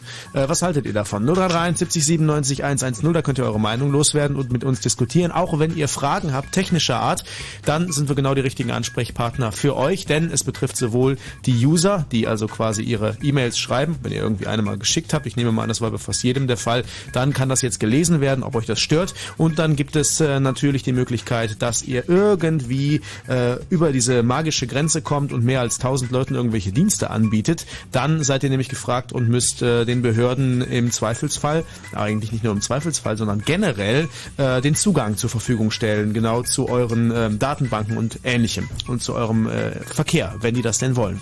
Also jetzt zu dem Datenverkehr, ne? Ist klar. Ähm, am Telefon ist die Morena. Nannt Morena. Hallo. Hi. Hallo. Ähm, zwar hatte ich mehrere Fragen. Ähm, angefangen würde ich mal fragen, ähm, ich bin derzeit bei Yahoo und wollte fragen, ob es für mich Sinn macht, mir einen E-Mail-Anbieter in der Schweiz oder über das Google Gmail zu suchen, ob die sicherer sind oder äh, nicht abgezapft werden können. Na, also Abhörgesetzgebung gibt es natürlich in vielen Ländern. Ähm, ja, das ist nur die Frage, ob dann irgendwie eine Amtshilfe international zustande kommt zwischen äh, der deutschen Behörde und der ausländischen Behörde. Aber ich würde sagen, wenn man es darauf anlegt, dann sollte man sich einen E-Mail-Anbieter im Ausland suchen, der keine Niederlassung in Deutschland hat, der also hier nicht irgendwie, äh, wie soll ich sagen, den man hier nicht dran kriegen kann in Deutschland. Und in einem möglichst sehr exotischen Staat angesiedelt ist. Genau, irgendwo äh, ein Land, in dem es unwahrscheinlich ist, dass sie mit ihrer Gesetzgebung äh, und überhaupt mit der Technologie und mit allem so weit äh, sind, dass, dass sie schon über solche Überwachungsschnittstellen und Maßnahmen nachdenken. Mhm. Und dieses ähm, Gmail von Google, naja, also die USA sind noch nicht gerade dafür bekannt, dass sie irgendwie eine besonders, ähm, wieso, besonders, äh, besonders viel Wert auf Privatsphäre legen. Ja, also bei Google ist es ja noch genau umgekehrt. Gmail durchsucht ja sogar noch äh, selber die ganzen E-Mails nach Schlüsselwörtern. Ja, und du gibst, gibst ihnen, dadurch, dass du die Geschäftsbedingungen akzeptierst, die Erlaubnis dazu, ähm, das äh, zu analysieren, was in den E-Mails drin steht. Also ähm, das halte ich da doch für strategisch eher ungeschickt. Okay. okay. Außerdem, wenn du das Ganze über deinen äh, Account abrufst, also wenn du zu Hause dann mit DSL drin bist, dann können sie dich ja über deinen DSL-Zugang kriegen und lesen das sowieso. Ja, aber du kannst äh, die gängigen E-Mail-Protokolle wie POP3 oder, ähm, oder IMAP oder auch bei Webmail kannst du alles über SSL oder TLS nennt sich das verschlüsseln. Und wenn dann tatsächlich die Gegenstelle nicht irgendwie unter die deutsche Rechtsprechung fällt, ähm, dann hast du da schon, äh, soll ich sagen, einen gewissen Bonus. Aber wie ist denn das, wenn jetzt Google, die haben mit Sicherheit doch irgendwie eine Vertretung im Büro in Deutschland. Äh, dann wird sich die Anordnung gegen die richten und die müssen das entsprechend auch wieder international umsetzen, weil sich Ja. wahrscheinlich die Staatsanwaltschaften direkt dafür interessiert, wo jetzt die Server wirklich stehen. Die sagen Deutschland, Büro hier, zack, umsetzen. Genau so ist es. Also wenn ein Anbieter, dessen Server auch im Ausland steht, eine Niederlassung äh, in Deutschland hat, dann richtet sich die Anordnung gegen die Niederlassung in Deutschland und die muss gucken, dass sie so umsetzen kann. ähm, da ist noch eine andere Frage, wenn ich jetzt sage, ich möchte Daten gelöscht haben von meinem E-Mail-Anbieter oder von meinem Provider, ähm, muss er die löschen oder muss er die aufbewahren? Ähm, inwiefern kann ich da selber entscheiden, ähm, was wann gelöscht wird oder wenn ich da nicht mehr bin oder irgendwas kündige? Inwiefern müssen wir das noch aufbewahren, was irgendwann mal verwendet werden kann? Also, da gibt es mehrere Regelungen. Bei deinen Adressdaten, Bestandsdaten sozusagen, da ist es so, die müssen im Jahr, ein Jahr nach der Kündigung des Vertrages gelöscht werden. Ähm, andere Daten, also wie zum Beispiel äh, Verbindungsdaten deiner E-Mail, irgendwelche Router-Logs oder solche Geschichten, die dürfen gar nicht aufgehoben werden. Und es ist sogar in der Literatur wird sogar vertreten, dass es eigentlich nicht erlaubt ist, die dynamische Zuordnung von IP-Adressen zu speichern. Selbst die müssen, sobald die dynamische IP-Adresse nicht mehr gebraucht wird, um die Verbindung herzustellen, eigentlich gelöscht werden. Aber die Logs werden doch in der Praxis aufbewahrt, oder? Ein paar Tage, oder ist es Die nicht so? Praxis und die Theorie sind zwei verschiedene Dinge. Ja. Mhm. Macht es auch Sinn, meinen, das, meinen Provider in einem anderen Land zu suchen? Naja, das ist insofern schwierig. Also ähm, Internetprovider ist es insofern schwierig, als du musst ja erstmal dich per Telefon irgendwo einwählen oder per, per Ja. DSL. Und ähm, dann ist dieser Anschluss ja schon mal in Deutschland. Ja, hm, klar. Und es ist auch so, in, der- in der Europäischen Union macht das wenig Sinn. Äh, in der Schweiz, die Schweiz ist nach allem, was ich weiß, sogar noch strenger mit ihren Überwachungsregeln als wir. Okay. Ähm, da schon vorhin hatte jemand was gesagt, zwecks, ähm, ob schon jemand ähm, klar, vorhat zu klagen oder was auch immer. Ähm, und ähm, das, was jetzt eigentlich jetzt verabschiedet wurde als Gesetz, verstößt ja eigentlich gegen das Grundgesetz. Ähm, denn Artikel 10 Absatz 1 sagt ja, äh, dass Briefgeheimnisse wie postile Kommunikation, Zahlmelde sind unverletzlich. Es sei denn, es gibt Gesetze, die das einschränken. Richtig. Okay. Zweiter Satz im ersten Abschnitt. Hm. Bis zum Ende lesen. Und äh, es ist auch so, es hat sich rechtlich, also vom Gesetz her zum 1. Januar nichts geändert. Also dass diese, diese Regelung, die da umgesetzt wurde, da ist einfach nur die Frist auf, ausgelaufen, bis zu der das umgesetzt werden musste. Die Regelung selber ist, soweit ich weiß, aus Mitte 2003. Okay. Also das ist aber auch nur der technische Standard, nicht, die, nicht das Gesetz, was dem zugrunde liegt. Okay. Ja, aber eigentlich an sich schade, dass sie wieder mit anderen Gesetzen, Grundgesetze ausgehebelt werden. Also, dann brauchen es die auch nicht geben. Also, mal so, ist auch schwachsinnig dann. Naja, also natürlich, sicherlich, du kannst dich irgendwann auf den Punkt stellen, ähm, das Grundgesetz kann auch geändert werden, ja, also äh, brauche ich kein Grundgesetz, weil äh, die, die, äh, die Legislative kann das Grundgesetz ja ändern, wenn die entsprechenden Mehrheiten da sind.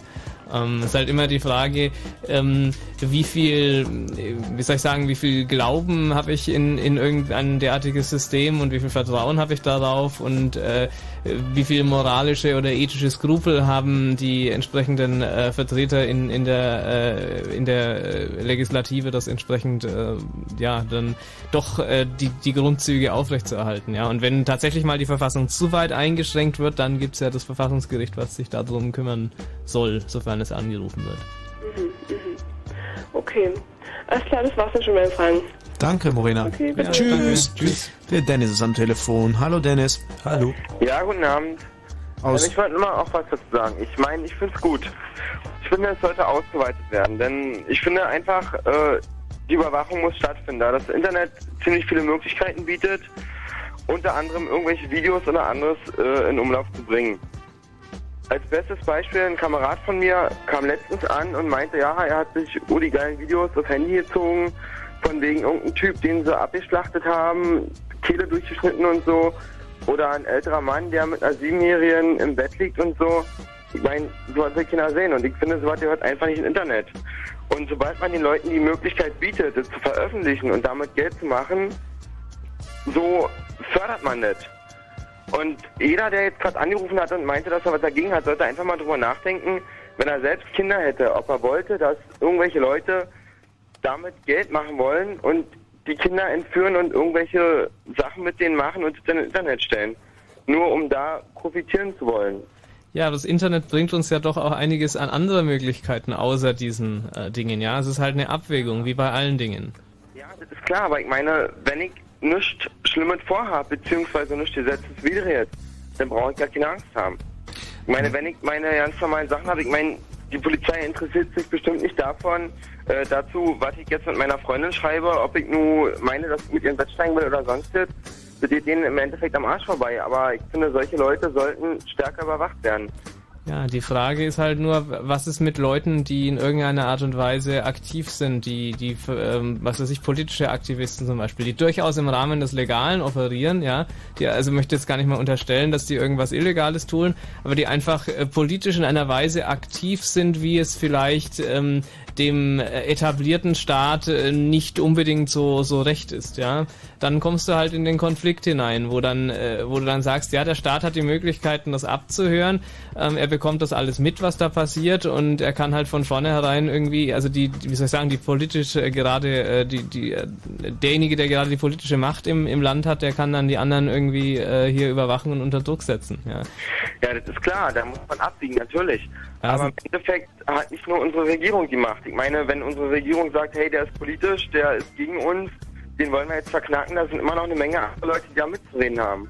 Und da wird auch, das wird öffentlich, auf alle Fälle. Na, wer hat denn mitzureden, wenn bei uns der Innenminister irgendwie entscheidet, das ist jetzt irgendwie eine terroristische Vereinigung oder so? Ja, das ist, äh, ja, Ich meine, wenn, wenn sowas kommt, das wird öffentlich, auf alle Fälle. Ich meine, das kann man nicht verbergen, irgendwo kommt es immer durch. Das wird in Zeitungen, das wird in der Presse, wird veröffentlicht und wenn denn die Masse dagegen ist und die Masse sagt, ja, äh, das ist einfach nur Willkür des Staates, weil die meinen, dass was dagegen ist, dann wird sich der Staat auch dementsprechend beugen oder abgewählt. Das ist aber ein gesundes Weltbild. Also gesünder als die Gesellschaft in Wirklichkeit ist. Ne?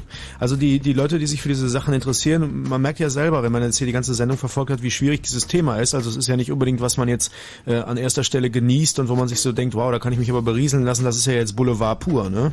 sondern es ist halt ziemlich schwierig zu greifen und die meisten Leute interessieren sich ab der dritten Minute kein Stück mehr dafür, weil sie einfach keinen Bock haben, sich anzustrengen oder weil es einfach schwierig ist. Und ich glaube, Ja, das sind genau diese Sachen. Und Ja, na klar, irgendwo, irgendwo ist es richtig, aber andererseits, ich meine, ich finde es nicht gut, dass einfach solche Sachen Internet frei abrufbar sind. Und ich finde, solche Leute, die sowas im Internet stellen, sollen einfach verfolgt und bestraft. Ja, aber das ist im Grunde ist es ein anderer Schuh, wenn man äh, wenn man so möchte, weil da geht es darum, dass bestimmte Internet äh, Inhalte angeboten werden und äh, nicht, dass da quasi die Kommunikation äh, grundsätzlich äh, verfolgt Ja, wird. Der Typ, der das macht, also grundsätzlich sind der, die meisten dieser Anbieter im Ausland, äh, da kannst du sowieso nichts machen und die werden sich auch über Telefon unterhalten, dann kann man auch das Telefon abhören und so weiter. Also die ganzen alten Maßnahmen greifen da ja auch. Ja, und deshalb sage ich, es soll erweitert werden. Weil ich finde, 1000 Leute, das ist, ja, ist zu viel. Aber ich meine, diese Leute müssen insgesamt, auch die, die ins Internet stellen, die haben selbst Leute, die sich dafür interessieren. Und das ist eine Interessengemeinschaft, die sich findet. Auch wenn das nur 28 Leute sind, wie vorhin schon gesagt, dann sollen halt die 28 Leute überwacht werden. Das dann kannst du aber auch irgendwann anfangen, dass du sagst, irgendwie irgendwelche Ladendetektive und alle möglichen Leute sollen wegen jeder Kleinigkeit überwacht werden. Und ähm, dann landen wir halt irgendwo, wo wir echt nicht landen wollen. Ja, aber ich finde, das Thema ist keine Kleinigkeit. Das ist Ja, es gibt ja, es gibt ja, es gibt ja diese Katalogstraftaten und ähm, das ist halt, das ist halt ein gesellschaftlicher Diskurs notwendig, was genau dieser Katalog alles umfassen soll. Das ist ja richtig. Ähm, wenn wir uns mal damit abfinden, dass es eben diese Ermittlungsmöglichkeiten geben soll. Ja, na klar. Zum Beispiel mal, mal ein anderes Beispiel. Ähm, du nimmst es jetzt nicht so wahr, weil du dich als äh, guter Bürger wähnst, ja? Nee, ich meine nicht, dass ich ein guter Bürger bin. Ich meine, Nö, aber du bist schon jemand, der sagt, ich, ich habe jetzt nichts zu befürchten. Ich schreibe meiner Freundin halt mal zwischendurch, würde dich gerne mal von hinten anfassen und das nehmen die jetzt ja nicht so ernst, alles super. So. Aber ich habe mal eine Zeit lang in Frankreich verbracht, in Paris, ne? Und da ist es einfach mal nur so ganz kleiner Unterschied. Hier läuft ein Polizist rum, äh, meistens alleine oder auch mal zu zweit. In Frankreich laufen Polizisten immer zu dritt rum und einer von diesen Polizisten hat immer ein Maschinengewehr. Ja? Und die Jungs sehen auch so ein bisschen aus wie eine Gang. Die sind ein bisschen martialischer angezogen und äh, ich habe Geschichten gehört von Typen, der hat einen Kumpel von mir, hat irgendwie die Füße auf der Bank gegenüber gehabt in der U-Bahn. So, dann kommen da die Typen ran, sagen bitte den Fuß runter, dann sagt er, leck mich doch am Arsch. Ja, kannst aber einen drauf lassen, da ziehen die den da erstmal raus. Und die sind da etwas gröber. So, und da erschreckst du dich, wenn du auf einmal merkst, okay, rechtsstaatlich sieht das alles ein bisschen anders aus. Das sind immer Nuancen, aber genau darum geht's, weil es geht ja um dein normales Menschenleben, das du führst. Ja, aber ich finde es gut. Ich meine, wenn ich zu einem Polizisten sage, leck mich doch am Arsch. Ich meine, ein Polizist soll jemand sein, vor dem man Respekt hat. Wenn er was sagt, dann wird es schon richtig sein, meistens jedenfalls. Aber ich meine, der wird jetzt nicht aus reiner Willkür sagen, ja, ey, mach das und das, besonders nicht, wenn er in die Gesellschaft von anderen ist. Das ist aber auch nur ein Mensch. Das ist auch nur ein Mensch, ja, mit, Ja. mit allen Schwächen. Natürlich, aber ich meine, wenn ich jetzt so, wenn ich einen Pol- Polizisten beleidige, dann muss ich damit rechnen, dass da Gegenwehr kommt. Ja, Moment, was heißt Gegenwehr? Also, Ja, also das ist das ist jetzt äh, Okay, der, wenn ich jetzt, der muss mich nicht gleich zusammenschlagen. Aber ich finde eigentlich, die Polizei sollte schon ein bisschen Respekt vermitteln. Und wenn ich einfach so sagen kann zu einem Polizisten, ey, leck mich am Arsch und der nichts machen darf und einfach weitergeht, ich meine, dann habe ich keinen Res- keinen Respekt vor der Polizei. Das ist natürlich jetzt eine andere Diskussion. Vielleicht hätte ich das Ja, Beispiel auch nicht einbringen sollen, aber es geht darum, dass es kleine Unterschiede gibt und man sich immer überlegen muss, was will man haben und was nicht und wie sicher fühlt man sich dann und wie frei fühlt man sich vor allen Dingen noch. Ja, na, wie, auf das Thema, was Sie angesprochen haben. Wenn ich jetzt meiner Freundin schreibe, ja, ich fasse dich gerne von hinten an. Ich meine, wenn sie mich überwachen, wenn sie mich hochnehmen, dann habe ich immer noch die Chance, dass ich, äh, meine Freundin wird sowieso dann dazu eingeladen und muss ihre Aussage machen. Und dementsprechend wird sich das dann auch aufklären. Mhm. Wenn ich da nichts Unrechtliches gemacht habe, dann wird sich das aufklären und dementsprechend wird es auch weitergehen. Ich meine, das nehme ich gerne in Kauf, wenn ich dafür weiß, dass Leute, die wirklich Scheiße bauen, die wirklich äh, irgendwelche Kinder vergewaltigen bzw. Leute umbringen, dass die dementsprechend verhaftet werden. Das weißt du Denn, also nicht. ich finde ich finde nicht gut, dass sich jeder im Internet an, abrufen kann, wie da irgendjemand die Kehle durchgeschnitten wird oder sonst. Oder wie ein 30-Jähriger mit einer 7-Jährigen Sex hat. Sagen wir es mal so, äh, es ist natürlich nicht gut, dass das im Internet abgerufen werden kann, aber ich finde es schlimmer, dass jemand jemand anderem die Kehle durchschneidet. Also das ist die Straftat. Ja. Ne? Aber und sowas muss verfolgt werden. Sowas muss einfach Und ich finde, sowas gehört auch nicht im Internet. Sobald das drin ist, muss das gesperrt werden. Ja, ähm, Aber ich möchte noch einen, drin und das kann ich immer noch abrufen. einen abschließenden Kommentar. Wer bestimmt, wo die Grenzlinie ist zwischen dem, was ab, was der Standardbürger abzurufen hat oder was er abrufen darf und was nicht? Ja, bei so einem Fall, den du beschreibst, ist es sicherlich relativ eindeutig.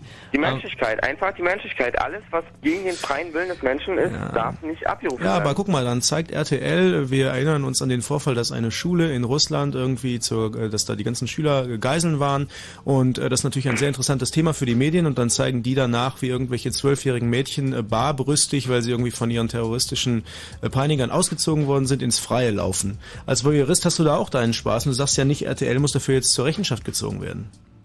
Also Ja. die Grenze ist schwer zu ziehen. Klar, wir sind uns Ja, einig, hey, Fälle. Kinderpornografie, alles ist, klar. Das ist meiner Meinung nach ist das ein Video, was passiert ist. Ich meine, das Mädchen wird jetzt nicht gegen seinen Willen gezwungen worden sein, aus dem Gebäude rauszulaufen ohne ein Oberteil. Ein anderes Thema ist, wenn ich jetzt ein Mädchen entführe, das ausziehe und dann vor der Kamera stelle und mit dem irgendwas anstelle oder einfach so vor der Kamera stelle. Gut, also wir nehmen es einfach mal so mit, Dennis, weil das ist jetzt eine Diskussion, die können wir ziemlich lange führen. Aber ich glaube, wir haben unsere Ja. Standpunkte klar gemacht. Dank dir für den Anruf. Okay, wiederhören. Tschüss. So, der Kai aus Wolfshagen. Hallo Kai. Ja, hallo. Und zwar hatte ich schon mal so einen Zettel bekommen, dass ich ähm, abgehört wurde. Ah! Ja, genau. Wir haben uns auch einen per E-Mail bekommen, aber erzähl mal erst mal. jünger und hat dann auch ein paar Sachen, die dann nicht so dem Gesetz entsprechen. Ne? Und Was war das denn so? Nur damit wir mal wissen, äh, wo wir uns gerade bewegen. ähm, was man mal früher gemacht hatte. Weshalb man abgehört wurde, äh, naja, weiß ich gar nicht mehr so genau. Also ich wurde ja nicht selber abgehört, also ein Bekannter von mir. Ja. Ah, und du warst sozusagen dann Beteiligter. Ja, und dann genau, ja, da war dann, da stand, also da stand dann halt auch so drinne die ganzen Nummern, also äh, praktisch eigentlich mein ganzes Telefonbuch, sag ich mal, ne, vom Handy, haben die dann weiter dann, äh, wurde mitverfolgt, aber wurde dann halt eingestellt und so, ne.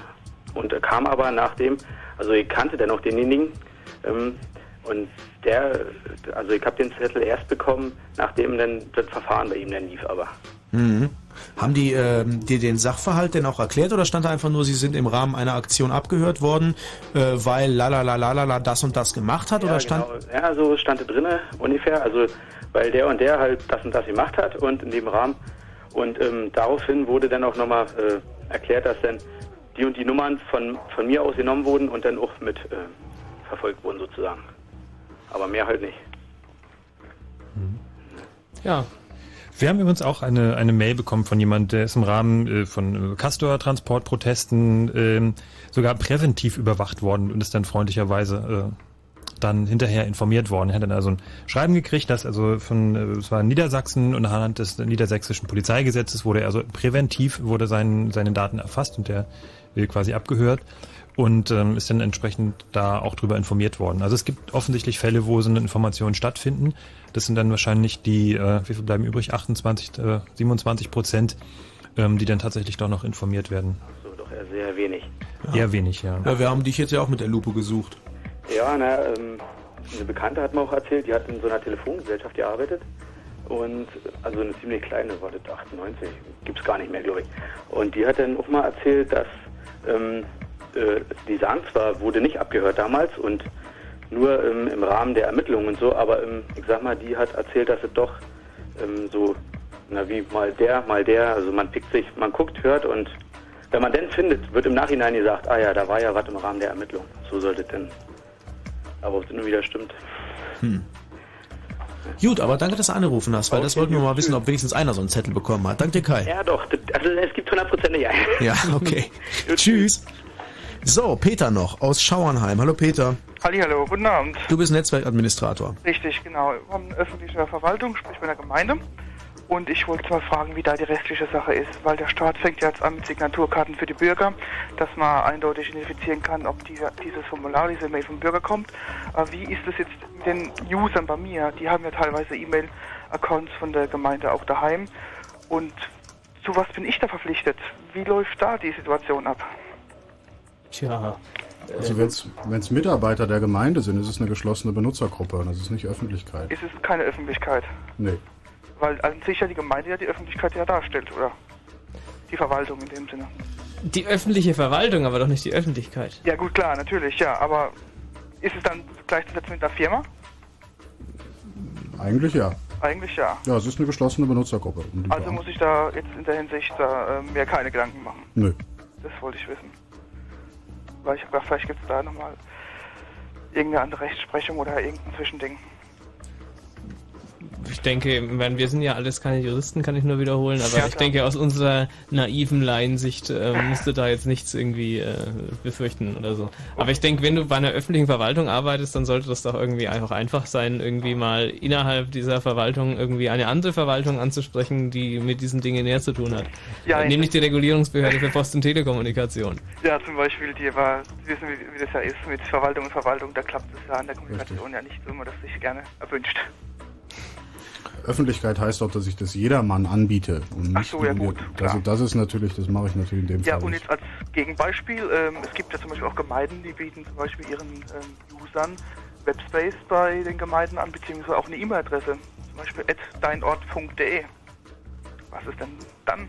Bin ich dann auch praktisch ein ISP, der Klar. E-Mails anbietet? Das ist hier berlin.de gibt es das ja auch, kannst du dir ja auch E-Mails holen. Na klar, das ist dann bietet die Gemeinde, aber es ist ja dann meistens wieder, also entweder, ich glaube, das ist selten echt die Behörde, es ist dann irgendeine Firma, die beauftragt wird damit und die bietet Telekommunikationsdienstleistungen für die Öffentlichkeit an und muss damit äh, eben entsprechende Schnittstellen schaffen. Ja gut, wenn ich jetzt zum Beispiel jetzt einen Exchange betreibe und sage, okay, oder betreibe jetzt mehrere ähm, E-Mail-Server und sage, alles klar, User aus meinem Ort, ihr könnt euch E-Mail-Adressen bei mir holen. Und dann falle ich doch aber in dem Punkt wieder drunter. Ja, und wenn du dann mehr als 1000 äh, User hast, dann äh, jetzt nicht auf einem Server, sondern insgesamt in, in dieser Anlage, dann äh, musst du auch die Schnittstelle schaffen. Ich lese mal von der Webseite der RecTP vor. Die Verpflichtung zur Vorhaltung von Überwachungstechnik gilt grundsätzlich auch für Betreiber, die E-Mail-Server der Öffentlichkeit zur Nutzung anbieten. Und da steht in Klammern sogenannte Webhoster. Jeder Kunde des Webhosters, für den E-Mail-Accounts auf dem Server eingerichtet sind, zählt als Teilnehmer. Solange nicht mehr als 1000 solcher Teilnehmer eingerichtet sind, ist der Webhoster gemäß 3 Absatz 2 Nummer 5 TKÜV von der Vorhaltepflicht befreit. So, das heißt also, wenn ich einen Server betreibe, wo Leute sich Mailboxen einrichten lassen können, dann bin ich Host-Provider. Wenn es mehr als 1000 werden, bin ich auch zur Vorhaltepflicht, bin ich auch vor, also verpflichtet, solche Anlagen vorzuhalten. Findet sich auf der Webseite der Regulierungsbehörde unter technische Umsetzung von Überwachungsmaßnahmen. Wobei bei Peter jetzt natürlich die Frage ist, ob er, wenn er bei einer deutschen Behörde arbeitet, nicht ohnehin noch anderen Verpflichtungen unterliegt, die ohnehin ähm, wollen, dass er bestimmte Sachen einfach frei äh, an andere Behörden weitergeben kann, die ermitteln. Also ich meine, das ist jetzt, aber ist interessant zu sehen, dass du, Peter, ob, obwohl du da jetzt bei so einer Behörde arbeitest, selber noch nicht genau Bescheid weißt. Also es scheint noch nicht alles so klar vermittelt worden zu sein. Das ist genau der Punkt. Darum war da auch meine gewisse Ungewissheit jetzt da, wo ich jetzt sage, okay, ähm, zu was zähle ich gleich? Zu, Hm. Werde ich behandelt wie eine Firma, werde ich behandelt wie eine öffentliche Instanz oder werde ich behandelt wie der andere? Das war halt meine, meine Grundfrage. Du kannst ja mal einen schönen internen Brief schreiben. Das ist eine gute Sache. und als Behörde auch immer noch mal den Landesdatenschutzbeauftragten fragen. Weil der ist da nämlich auch interessiert an Ich solchen glaube, Sachen. den werde ich mal morgen gleich mal anschauen. Ja. Danke, Peter. Ich danke auch. Jo. Schönen Abend noch. Tschüss. Tschüss. Ach, jetzt helfen wir sogar schon den Behörden. Sind wir nicht lieb. Ne? Ah. Ja, der Rocco ist am Telefon aus Cottbus. Hallo Rocco. Ja, hi. Mensch, jetzt kommen die ganzen Zettelchen hier. Ja, ich wollte meinen Senf auch mal dazu. Also ich habe auch so einen Brief von der Staatsschutzbehörde gekriegt, dass mein Telefon irgendwie mal einen Monat lang abgehört wurde. Hast du dein Radio zufällig noch an dem Hintergrund? Moment. Ja. Besser? Ja, jetzt ist besser. Dann hat das Ganze nicht so einen äh, Konzerthallencharakter. Ja, ja, Rückkopplung, bla bla bla. Genau. Ja, na, ich wurde irgendwie von ein paar Nachbarn denunziert, dass ich ein Waffen- und Drogenhändler bin. Naja. und Endeffekt von der Geschichte war, dass eben das SEK mein Haus gestürmt hat. Das klingt ja schon fast filmreif. Ah, ich fand das nicht so gut, du. Ist auch dein Hund erschossen?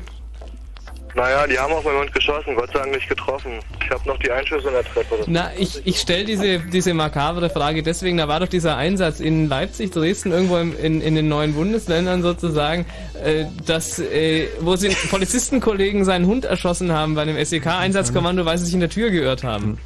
Ja, Ja, sowas habe ich auch in Nachrichten irgendwie mal gehört. ja. gibt schon Ja, immer wieder. Schon, ist schon schlimm, dass der Staatsschutz sich da so viel rausnehmen kann. Und wie kommst du mit deinen Nachbarn jetzt so klar? Ach naja, ich lächle sie mal an. Das macht die, glaube ich, noch ein bisschen ärgerlicher drüber. Also was soll ich machen? Ich kann nichts machen. Tja. Wenn ich auf die Straße gehe, dann wäre ich bloß weggehaftet. Also das bringt, das bringt alles nichts. Ja. Wir müssen natürlich pro forma noch fragen, du bist nicht zufällig Drogen- und Waffenhändler, oder? Natürlich nicht. Na gut, okay. Ich habe zwar auch schon ein paar Sachen in meinem Leben gemacht, die nicht so legal waren, aber nie irgendwie über die Stränge geschlagen. Ja, ähm, tja, dann- ich meine, sicherlich kannst du ja dann überlegen, ob du gegen diese falsche Denunziation auch noch äh, irgendwas Rechtliches machen möchtest. Das geht ja nun auch. Also wenn jemand irgendwie äh, falsche Behauptungen aufstellt, du würdest irgendwelche Straftaten begehen, dann ist das ja auch schon wieder rechtlich äh, äh, ein Vergehen. Aber das muss man sich überlegen, da wird jemand wirklich, da wird jemand in sein Grundrechte eingegriffen. Das heißt, da wird irgendwie die Wohnung gestürmt, da wird das Telefon überwacht aufgrund von irgendwelchen Hinweisen. Das ist natürlich eine Frage der Richtervorbehalte. Also wir hatten ja auch am Anfang mal die Frage, also wie kompetent oder wie äh, kritisch sind eigentlich die Richter bei so einer Anordnung. Und ähm, es gibt halt einige Fälle, die da mich zweifeln lassen, wie kritisch die Richter wirklich sind. Gucken die sich das genau an, wägen die ab. Ist es wirklich das letzte Mittel oder versucht vielleicht die Polizei auch nur sich ein bisschen das Leben einfach zu machen? Weil so eine Abhörmaßnahme ist natürlich total bequem. Da muss ich nicht losgehen, da brauche ich keine Spurensicherungsteams, da muss ich nicht keine, keine V-Leute einschleusen, drücke ich einfach an meinem PC auf irgendwie Klick abhören oder irgendwie Klick einmal die E-Mail hier auf dem Bildschirm und äh, schon bin ich da. Und das ist halt eine recht kostengünstige, das ist eine recht einfache Variante und das spart mir möglicherweise Monate oder sogar jahrelange Ermittlungsarbeit, klassische Ermittlungsarbeit. Und deswegen wird von der Polizei dieses Mittel natürlich auch nicht immer als das unbedingt allerletzte Mittel genutzt. Hm, Naja. Wie in deinem Fall ja auch offensichtlich oder möglicherweise, weil wenn sie sauber ermittelt hätten, dann hätten sie festgestellt, dass da eben nichts ist. Ja, na, die waren einfach zu voreilig. Kam auch nie irgendwie ein Schriftstück darüber für irgendwas. Entschuldigt haben sie sich auch nicht? Ach, natürlich nicht. Also ich hatte so Tun doch ein ihre Arbeit, dann müssen sie sich nicht entschuldigen dafür. Ich hatte so ein Rauchgerät zu Hause gestellt, das haben sie beschlagnahmt. Und haben sich ganz toll ja. gefühlt. Ja, wahrscheinlich haben sie gedacht, die haben einen großen Fisch an der Angel. Gut. Ich weiß es nicht. Viel Spaß noch mit der Treppe, ne? Alles klar, danke. Ja, tschüss, Rocco. So, 0373 97 110. Gleich gibt's hier die letzte halbe Stunde auf Fritz. Wir machen gleich erstmal Nachrichten. Ihr könnt aber natürlich noch weiter anrufen. Ähm, Leute könnt mit auch Mails schreiben. Ja, Mails schreiben ist auch gut. 99 at chaosradio.ccc.de. Wir haben jetzt den Beweis, dass äh, auch Leute informiert worden sind, wenn sie abgehört worden sind. Da können wir jetzt im Grunde äh, Schluss machen und danken. Und ihr könnt natürlich noch weiter äh, erzählen. Ach so, wir würden gleich, wenn ihr Interesse habt, mal auf den praktischen Part bei der ganzen Verschlüsselung eingehen Richtig, wollen. das, das versprechen wir nochmal ganz hoch und heilig. Nach den Nachrichten Genau, erklären wir nochmal, wie das mit der. Verschlüsselung funktioniert. Wenn ihr da irgendwie Erfahrung gesammelt habt und irgendwie Tipps geben könnt, was ihr da benutzt und ob ihr E-Mails verschlüsselt, wie einfach oder schwierig das ist, dann könnt ihr ja auch gerne anrufen, dann müssen wir nämlich nicht alles erzählen. 0331 70 97 110 ist in dem Fall die Nummer. Wenn Fritz über Satellit, dann Astra Digitalradio, Transponder 30. 0 Uhr 30. Fritz Info. Wetter, klassisch, die Nacht, Schneeregen, es kann glatt werden, die Temperaturen sinken auf 2 bis minus 1 Grad, also Friri, Friri, Vorsicht, tagsüber äh, fällt dann zunehmend Regen bei Höchstwerten zwischen 6 und 8 Grad. Jetzt die Meldung mit Gerald Kötter-Heinrich. Bundeskanzler Schröder hat am Abend in Berlin das Einstein-Jahr eröffnet. Anlass sind sein 50. Todestag und die Entwicklung der Relativitätstheorie vor 100 Jahren. Schröder würdigte Albert Einstein als glänzenden Naturwissenschaftler, der stärker wahrgenommen werden müsse. Die Einberufungspraxis zur Wehrpflicht steht im Einklang mit dem Grundgesetz. Das hat das Bundesverwaltungsgericht in Leipzig entschieden. Damit ist ein anderes Urteil hinfällig. Angesichts vieler Ausnahmen bei den Einberufungsbefehlen war ein Kölner Gericht von einer Verletzung des Gleichheitsprinzips ausgegangen. Es gab damals der Klage eines Studenten statt. Großbritanniens Premierminister Blair hat die Folterung irakischer Gefangener durch britische Soldaten verurteilt. Vor dem Parlament versicherte er, die Schuldigen würden zur Rechenschaft gezogen. Bekannt wurde der Skandal durch Fotos, die am Mittwoch an die Öffentlichkeit gelangt sind. In Indonesien gibt es wesentlich mehr Flutopfer, als bisher bekannt war. Das Gesundheitsministerium in Jakarta sprach heute von 166.000 Toten. Damit stieg die Gesamtzahl der Opfer durch die Flutwellen im Indischen Ozean auf 220.000. Der Verkehr auf Fritz, es ist glatt auf den Straßen. Teilweise, fahrt ein bisschen vorsichtig, keine aktuellen Meldungen, ansonsten gute Fahrt. Fritz, Fritz, Fritz Club, Club neu. Am Samstag, dem 29. Januar, eröffnen wir den neuen Fritz Club im Postbahnhof am Ostbahnhof Berlin. Und weil das gefeiert werden muss, wird das gefeiert. Auf der Bühne fünfmal Live-Musik auf Deutsch. Mach immer, was dein Herz dir sagt. Ketka, Immer, was dein Herz dir sagt. Tele, Diese Welt ist falsch rum. Jansen und Kowalski. Ja, ja, ja, Telekommander und Klee. Der neue Fritz Club im Postbahnhof. Die große Eröffnung. Wollt ihr mitfeiern mit allen Radiofritzen? Dann, dann, dann achtet auf ihn. Den Fritz Kartenswerk. Und reimt euch mit einem Fritz Club Reim in den Fritz Club rein. Viel Glück. Und im Radio dreiste Musik. Fritz.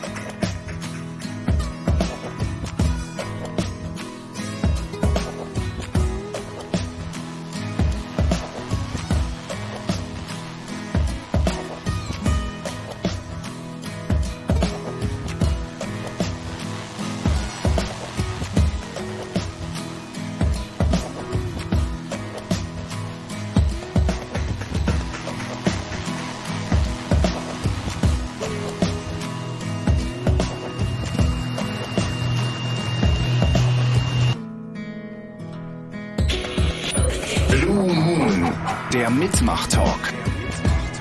Auf Fritz selbstverständlich. Die letzte halbe Stunde, die knappe und wir haben euch versprochen heute Abend im Chaos Radio, es geht um Lauschangriff, es geht um elektronische Kommunikation und deren Abhörung, dass wir auch nochmal über Gegenmaßnahmen reden, äh, was man so clientseitig machen kann, also was ihr zu Hause auf eurem Rechner so installieren könnt. Äh, unter anderem gibt es natürlich die Möglichkeit der Verschlüsselung, die aber so einfach dann doch wieder nicht ist. Also Verschlüsselung ist, also selbst wenn ihr keine kriminellen Aktivitäten vorhabt, selbst wenn ihr nicht befürchten müsst, oder gut, das ist jetzt kein Argument, aber selbst wenn ihr nicht abgehört werdet, wenn ihr nicht überwacht werdet, ist es unter Umständen auch ganz sinnvoll, E-Mails zu verschlüsseln. Zum einen, also ihr macht es, ähm, ihr lernt damit umzugehen, ihr lernt, dass es Normalität ist, äh, ihr packt ja wichtige Sachen auch in einen Briefumschlag rein und schickt sie nicht per Postkarte. Und ähm, insofern möchten wir das euch mal ganz dringend raten, einfach mal mit dieser Verschlüsselung zu probieren. Wenn es erstmal funktioniert, ist es auch gar nicht so kompliziert. Wenn ihr erstmal diese Grundidee dahinter verstanden habt, kann man das machen. Es gibt ganz einfache Methoden, wie ihr wenigstens ein bisschen was tun könnt, damit ihr eigentlich nicht viel tun könnt, äh, viel dazu tun. Das ist zum Beispiel, wenn ihr die Übertragung, wenn ihr zum Beispiel Webmail benutzt oder irgendwie bei E-Mail, äh, bei eBay unterwegs seid, einfach, dass ihr die Verbindung verschlüsselt. Ähm, das ja. nennt sich dann HTTPS ähm, bei Webverbindungen, also bei, bei, bei Webseiten, wenn ihr ab, abruft oder irgendwelche Dienste nutzt, wie zum Beispiel Online-Banking, da ist es eigentlich standardmäßig aktiviert. Da müsst ihr dann einfach nur darauf achten, dass da so ein, so ein Schlosssymbol irgendwo im Browser angezeigt wird und dass dann HTTPS oben in der äh, Verbindungszeile, in der Adresszeile steht. Das ist also die, die aller einfachste Variante, die ihr äh, nutzen könnt, um Verbindungen zum Internet, die ihr im Internet macht, äh, zu verschlüsseln. Richtig. Ähm, wobei jetzt natürlich in diesem Fall bietet die Bank ja, na gut, es ist eine geschlossene Benutzergruppe, weil es die Kunden der Bank sind, weil die Bank bietet ja eine Telekommunikationsdienstleistung an, die da ist, Online-Banking. Mhm. Ähm, ist, ja keine, ist das eine Telekommunikationsdienstleistung? Ist es ein, was ist das, ein Teledienst? Teledienst, ja. Teledienst, also. Gut, okay. naja, gut, stimmt ja, weil, weil kein, ja, ich, äh, Verzeihung. Äh, na, wie dem auch sei, jedenfalls. Nehmen wir GMX an, Verschlüsselung, als Anbieter. Ja, Verschlüsselung genau. ist äh, im Allgemeinen äh, nicht jetzt nur in Bezug auf die, die, die TKÜV äh, sinnvoll, sondern auch wenn man die staatliche, äh, legitimierte und richterlich abgesegnete Überwachung jetzt mal irgendwie beiseite legen, äh, bringt einem die Verschlüsselung äh, der Kommunikation ja auch den Vorteil, dass niemand sonst das mitlesen kann. Ja? Also keine es neugierigen Administratoren, genau. keine äh, Internetprovider, keine Leute, die da irgendwie Langeweile haben, auch keine Leute, die mal irgendwie aus Spaß an der Freude irgendwelche Sachen anzapfen und Sachen mitlesen. Genau. Und äh, bei der Verschlüsselung muss man jetzt eben, wie Frank schon äh, angeführt hat, unterscheiden zwischen entweder nur äh, verschlüssele ich den Kommunikationskanal, also die, die äh, für die Dauer, wo ich irgendetwas über ein Netz übertrage, kann ich einen verschlüsselten Kanal aufbauen und kann darüber Informationen verschicken. Dann ist nur die Übertragung gesichert. Dann ist das im Klartext äh, bei mir. Die Übertragung wird verschlüsselt und auf der anderen Seite kommt es auch wieder im Klartext an. Das ist also das, was man mit dem HTTPS macht ähm, oder auch als äh, SSL generischer bezeichnet, äh, der Secure Sockets Layer. Ähm, TLS ist auch noch ein schönes Akronym, was in die gleiche Richtung geht. Ähm, da geht es also rein um die Verschlüsselung. Das bringt mir da schon mal einen Vorteil. Ähm, und dann kann ich aber auch noch ein anderes Verfahren machen und kann die Information selbst verschlüsseln. Dann muss ich den Weg nicht noch zusätzlich verschlüsseln oder kann auch beides tun. Wenn ich die Information selbst verschlüssele, da gibt's äh, E-Mail-Verschlüsselungssoftware, ähm, die nennt sich PGP. Und es gibt äh, eine andere Software, die äh, den gleichen Standard beherrscht, die heißt GPG. Also selbst wenn man sich irgendwie äh, vertippt, äh, ist es immer noch irgendwie, ähm, es funktioniert immer noch. Ähm, äh, und da verschlüssele ich eben die E-Mail äh, unmittelbar nachdem ich den Text erzeuge. Die wird also dann schon bei mir auf dem Rechner in verschlüsselter Form abgelegt wird danach über das unverschlüsselte Internet übertragen und äh, landet auch in verschlüsselter Form auf der Festplatte des Empfängers oder auf dem E-Mail-Server des Empfängers. Das bringt mir den Vorteil eben auch, äh, dass äh, selbst wenn da jetzt jemand irgendwie einen Trojaner auf meinem Rechner hat oder sonst irgendwas äh, über, über irgendeine Backdoor oder Spyware an meinen Rechner kommt, das ist immer noch verschlüsselt auf dem Rechner selber. Es ist nicht nur die Übertragung, sondern tatsächlich die Information als solches verschlüsselt. Und vor allem, es muss auf dem Mail-Server, über den die Mails laufen, wird die Mail nicht entschlüsselt. Das heißt also, die ist genau. wirklich auf der gesamten Strecke einfach vollständig verschlüsselt. Und bei einem Verfahren wie dieses HTTPS-Verfahren, da ist zwar die Verbindung zwischen mir und meinem E-Mail-Anbieter, also zum Beispiel Yahoo oder GMX oder Web.de, ähm, ist die Verbindung zwar zu diesem Server verschlüsselt, aber dann wird sie auf der anderen Seite erstmal wieder entschlüsselt. Ja. Der Inhalt oder die, die, Kommunikation, die da Richtig. stattfindet. Ja, weil die, die Verschlüsselung eine, also der Transport von E-Mails geht ja nicht direkt von User zu User, sondern das sind immer äh, eine ganze Zahl von Servern dazwischen. Ja, wenn ich jetzt eine E-Mail an, an Max schicke, dann äh, liefere ich die bei meinem E-Mail-Server, also bei dem meines Providers beispielsweise ein und der äh, speichert die erstmal zwischen und liefert sie dann weiter aus an den E-Mail-Server hier vom RDB beispielsweise und äh, dann hat er dort, hat Max dort einen Vorwart eingetragen, dass die E-Mail weitergeleitet wird an eine andere Adresse und dann wird es nochmal an einen anderen Server übertragen und so weiter. Also das ist eine ganze Reihe von Rechnern daran beteiligt, die alle eine Kopie sozusagen erstmal zwischenspeichern, solange bis sie die E-Mail wieder äh, abgeliefert haben bei der nächsten Station. Und äh, wenn ich so nur den Übertragungsweg von mir zu meinem Provider äh, verschlüssele, dann ist natürlich der restliche Übertragungsweg von meinem Provider zum RBB und von dort zu Maxes äh, Provider äh, dann wieder unverschlüsselt. Das bringt mir also da relativ wenig. Ähm, PGP oder eben andere E-Mail-Verschlüsselungssoftware, es gibt äh, da auch noch einen anderen Standard, der nennt sich S-MIME für äh, Secure Multipurpose Internet, ähm, oh Gott, was war's, äh, Message Encoding oder so, ähm, äh, der auch eine Verschlüsselung des, äh, der eigentlichen E-Mail, also der Informationen in dem Fall vornimmt und nicht nur des Übertragungswegs. Ich denke, ähm, also wenn ihr starten wollt, wenn ihr euch das mal angucken wollt, ist vermutlich GNU-PG, also GPG äh, kurz, ähm, die einfachste und kostengünstigste Variante. Also ihr könnt komplett ohne irgendwas zu bezahlen, ohne irgendwelche Software zu kaufen, damit starten. Ähm, das gibt's als Plugin, denke ich, glaube ich, für Outlook und auf jeden Fall aber auch für Thunderbird, also für einen freien, für ein freies Mailprogramm. Und ich meine auch mittlerweile für Eudora oder was sonst noch. Also für nicht allzu exotische Programme. Man muss Aber- nur dazu sagen, ihr nehmt das natürlich alles immer so selbstverständlich, wenn Ja. ihr es auch benutzt und eure Freunde es benutzen, aber das Problem Ja. ist, eure Freunde müssen es halt benutzen. Weil die müssen Richtig. sich das Ding ja dann hinterher wieder entschlüsseln. Das heißt, es ist nicht so, als seid ihr secure Mhm. und schickt eure Mails alle so raus. Der eine oder andere Kumpel wird dann sagen, ey, habe ich jetzt nicht gelesen, weil mir einfach zu umständlich, muss ich ja. Ja. erstmal auspacken. Richtig. Aber mittlerweile ist es so, also ich kann zumindest sagen, dass äh, von, von Thunderbird, was ich persönlich benutze, da ist es als ein äh, Plugin dafür, wo ich jetzt einfach sagen, okay, installiere mir das und dann äh, brauche ich das, das GNU-PG, das ist vielleicht noch ein bisschen komplizierter zu installieren, gibt aber auch eine gute Anleitung zu, wie das geht.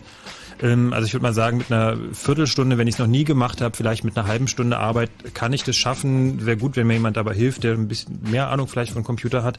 Aber grundsätzlich ist das alles machbar. Und äh, wenn es erstmal integriert ist in mein Mail-Programm, dann äh, geht da automatisch ein Fenster auf mit dem Hinweis, diese Nachricht ist verschlüsselt, geben Sie hier Ihr Kennwort ein und dann erscheint die Nachricht im Klartext. Und beim Verschlüsseln ist es genauso.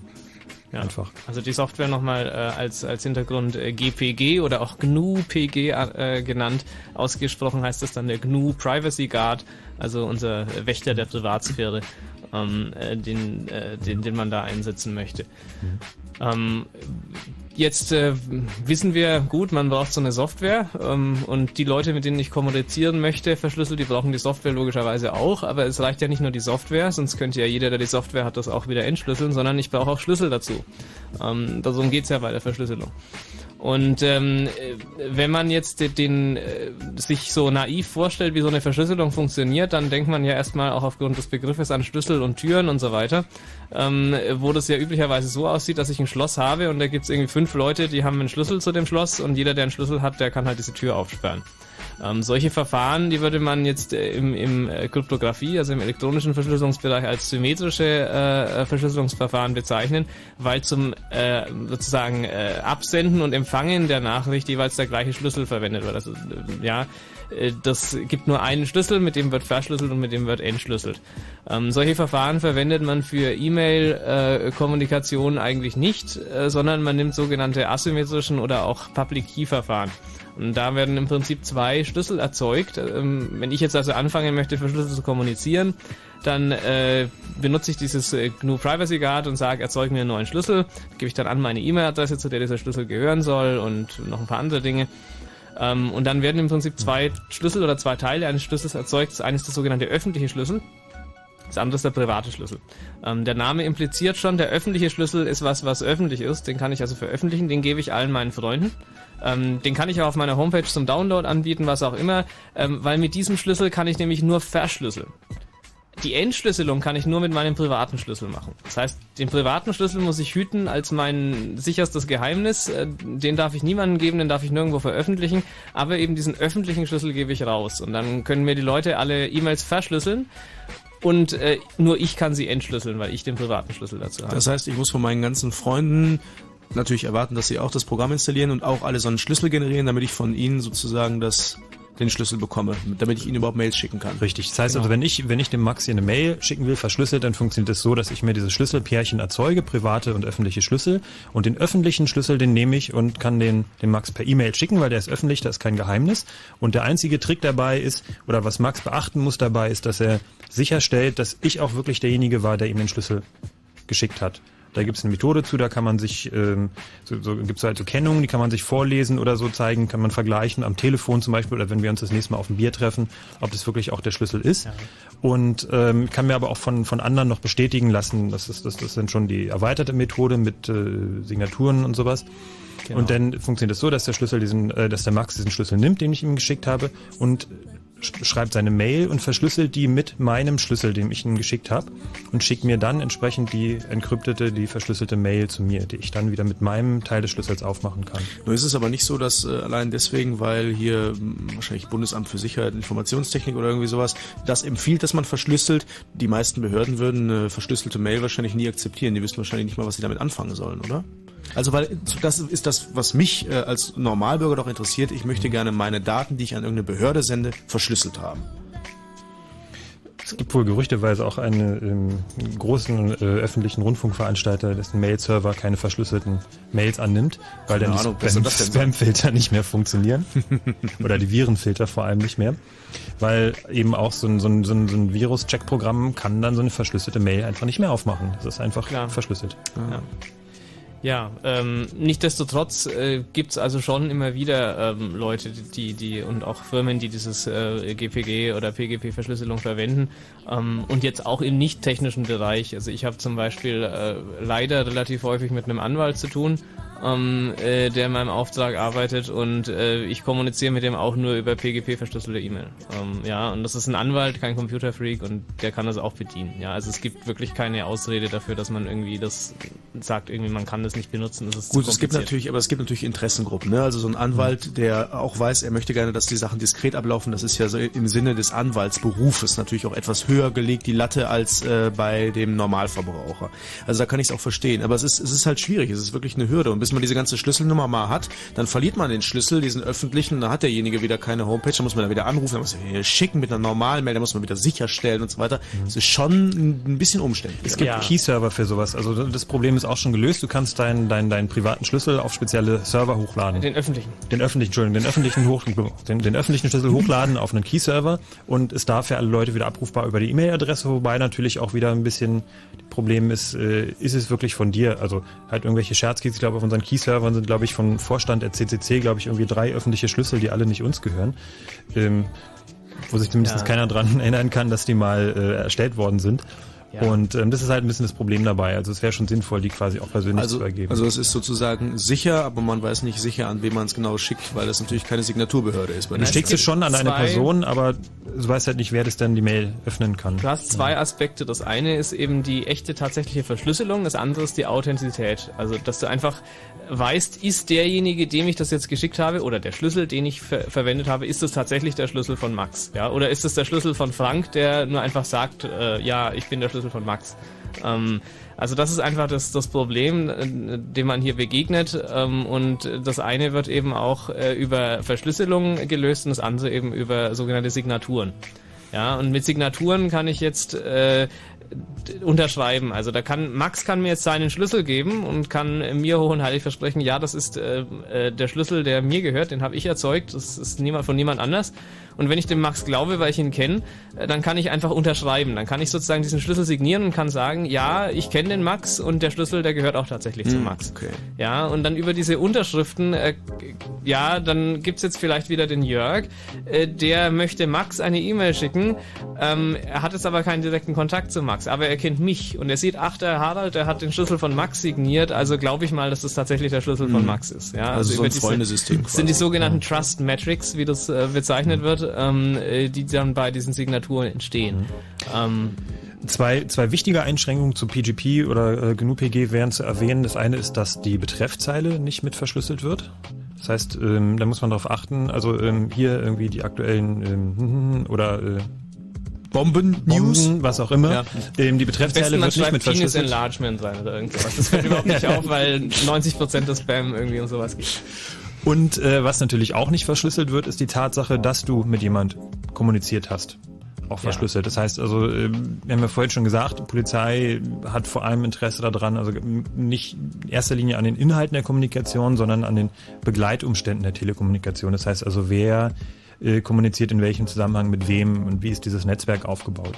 Das sind interessante Sachen, die da abzulesen sind. Ich glaube, einen groben Überblick haben wir gegeben, oder? Ja, ein, eine Sache vielleicht noch auch für dieses äh, Problem dessen, äh, der, der Begleitumstände gibt es tatsächlich technische Möglichkeiten. Also das ist dann nicht die Kryptographie, sondern die sogenannte Steganographie, wo man sich damit beschäftigt, wie ich in anderen Daten, die ich verschicke, äh, inform geheime Informationen unterbringe. Also ich schicke zum Beispiel die, dem Max ein, ein, ein Bild, ein JPEG oder so, und drin ist dann äh, speziell in dem Rauschen des Bildes äh, in, ein, encoded äh, ist dann eine Information, äh, die an ihn gerichtet ist. Und da kann ich dann natürlich auch schon wieder ähm, dieses Problem, äh, na gut, dann weiß ich immer noch, ich habe es an Max geschickt, aber ich weiß zumindest äh, nicht mehr, dass überhaupt eigentlich äh, eine Information jenseits des Bildes geschickt wurde.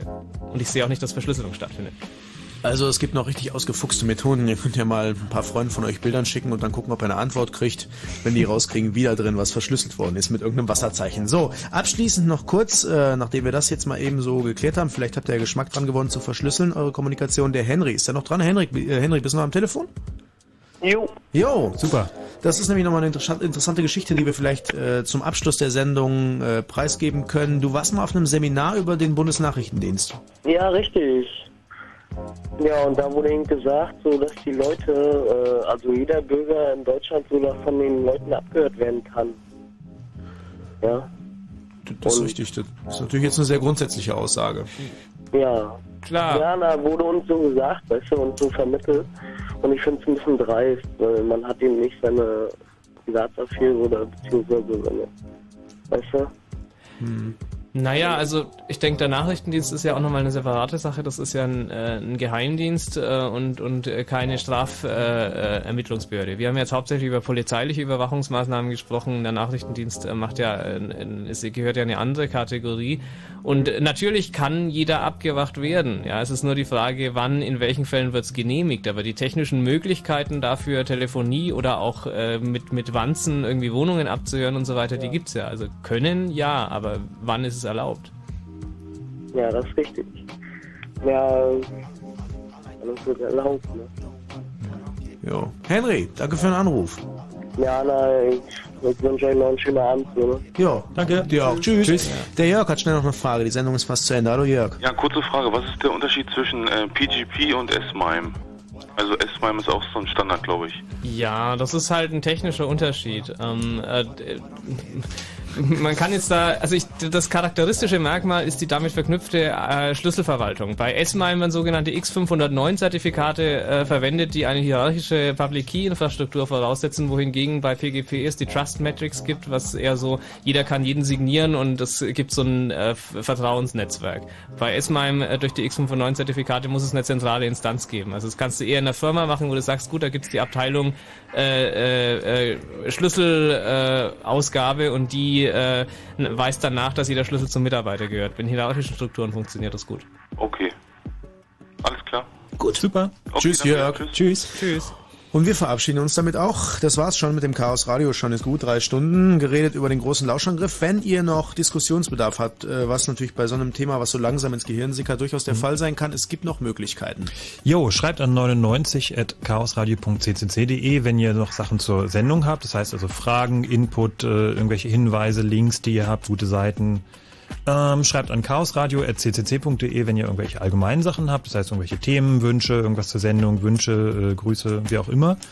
Ähm, es gibt eine Seite auf Wikipedia, auf den deutschen Wikipedia. Das ist auch verlinkt von unserer Seite, Homepage chaosradio, http chaosradio.ccc.de. Und ansonsten könnt ihr bei Wikipedia einfach nach dem Begriff Chaosradio suchen und klickt euch da zur Sendung 99.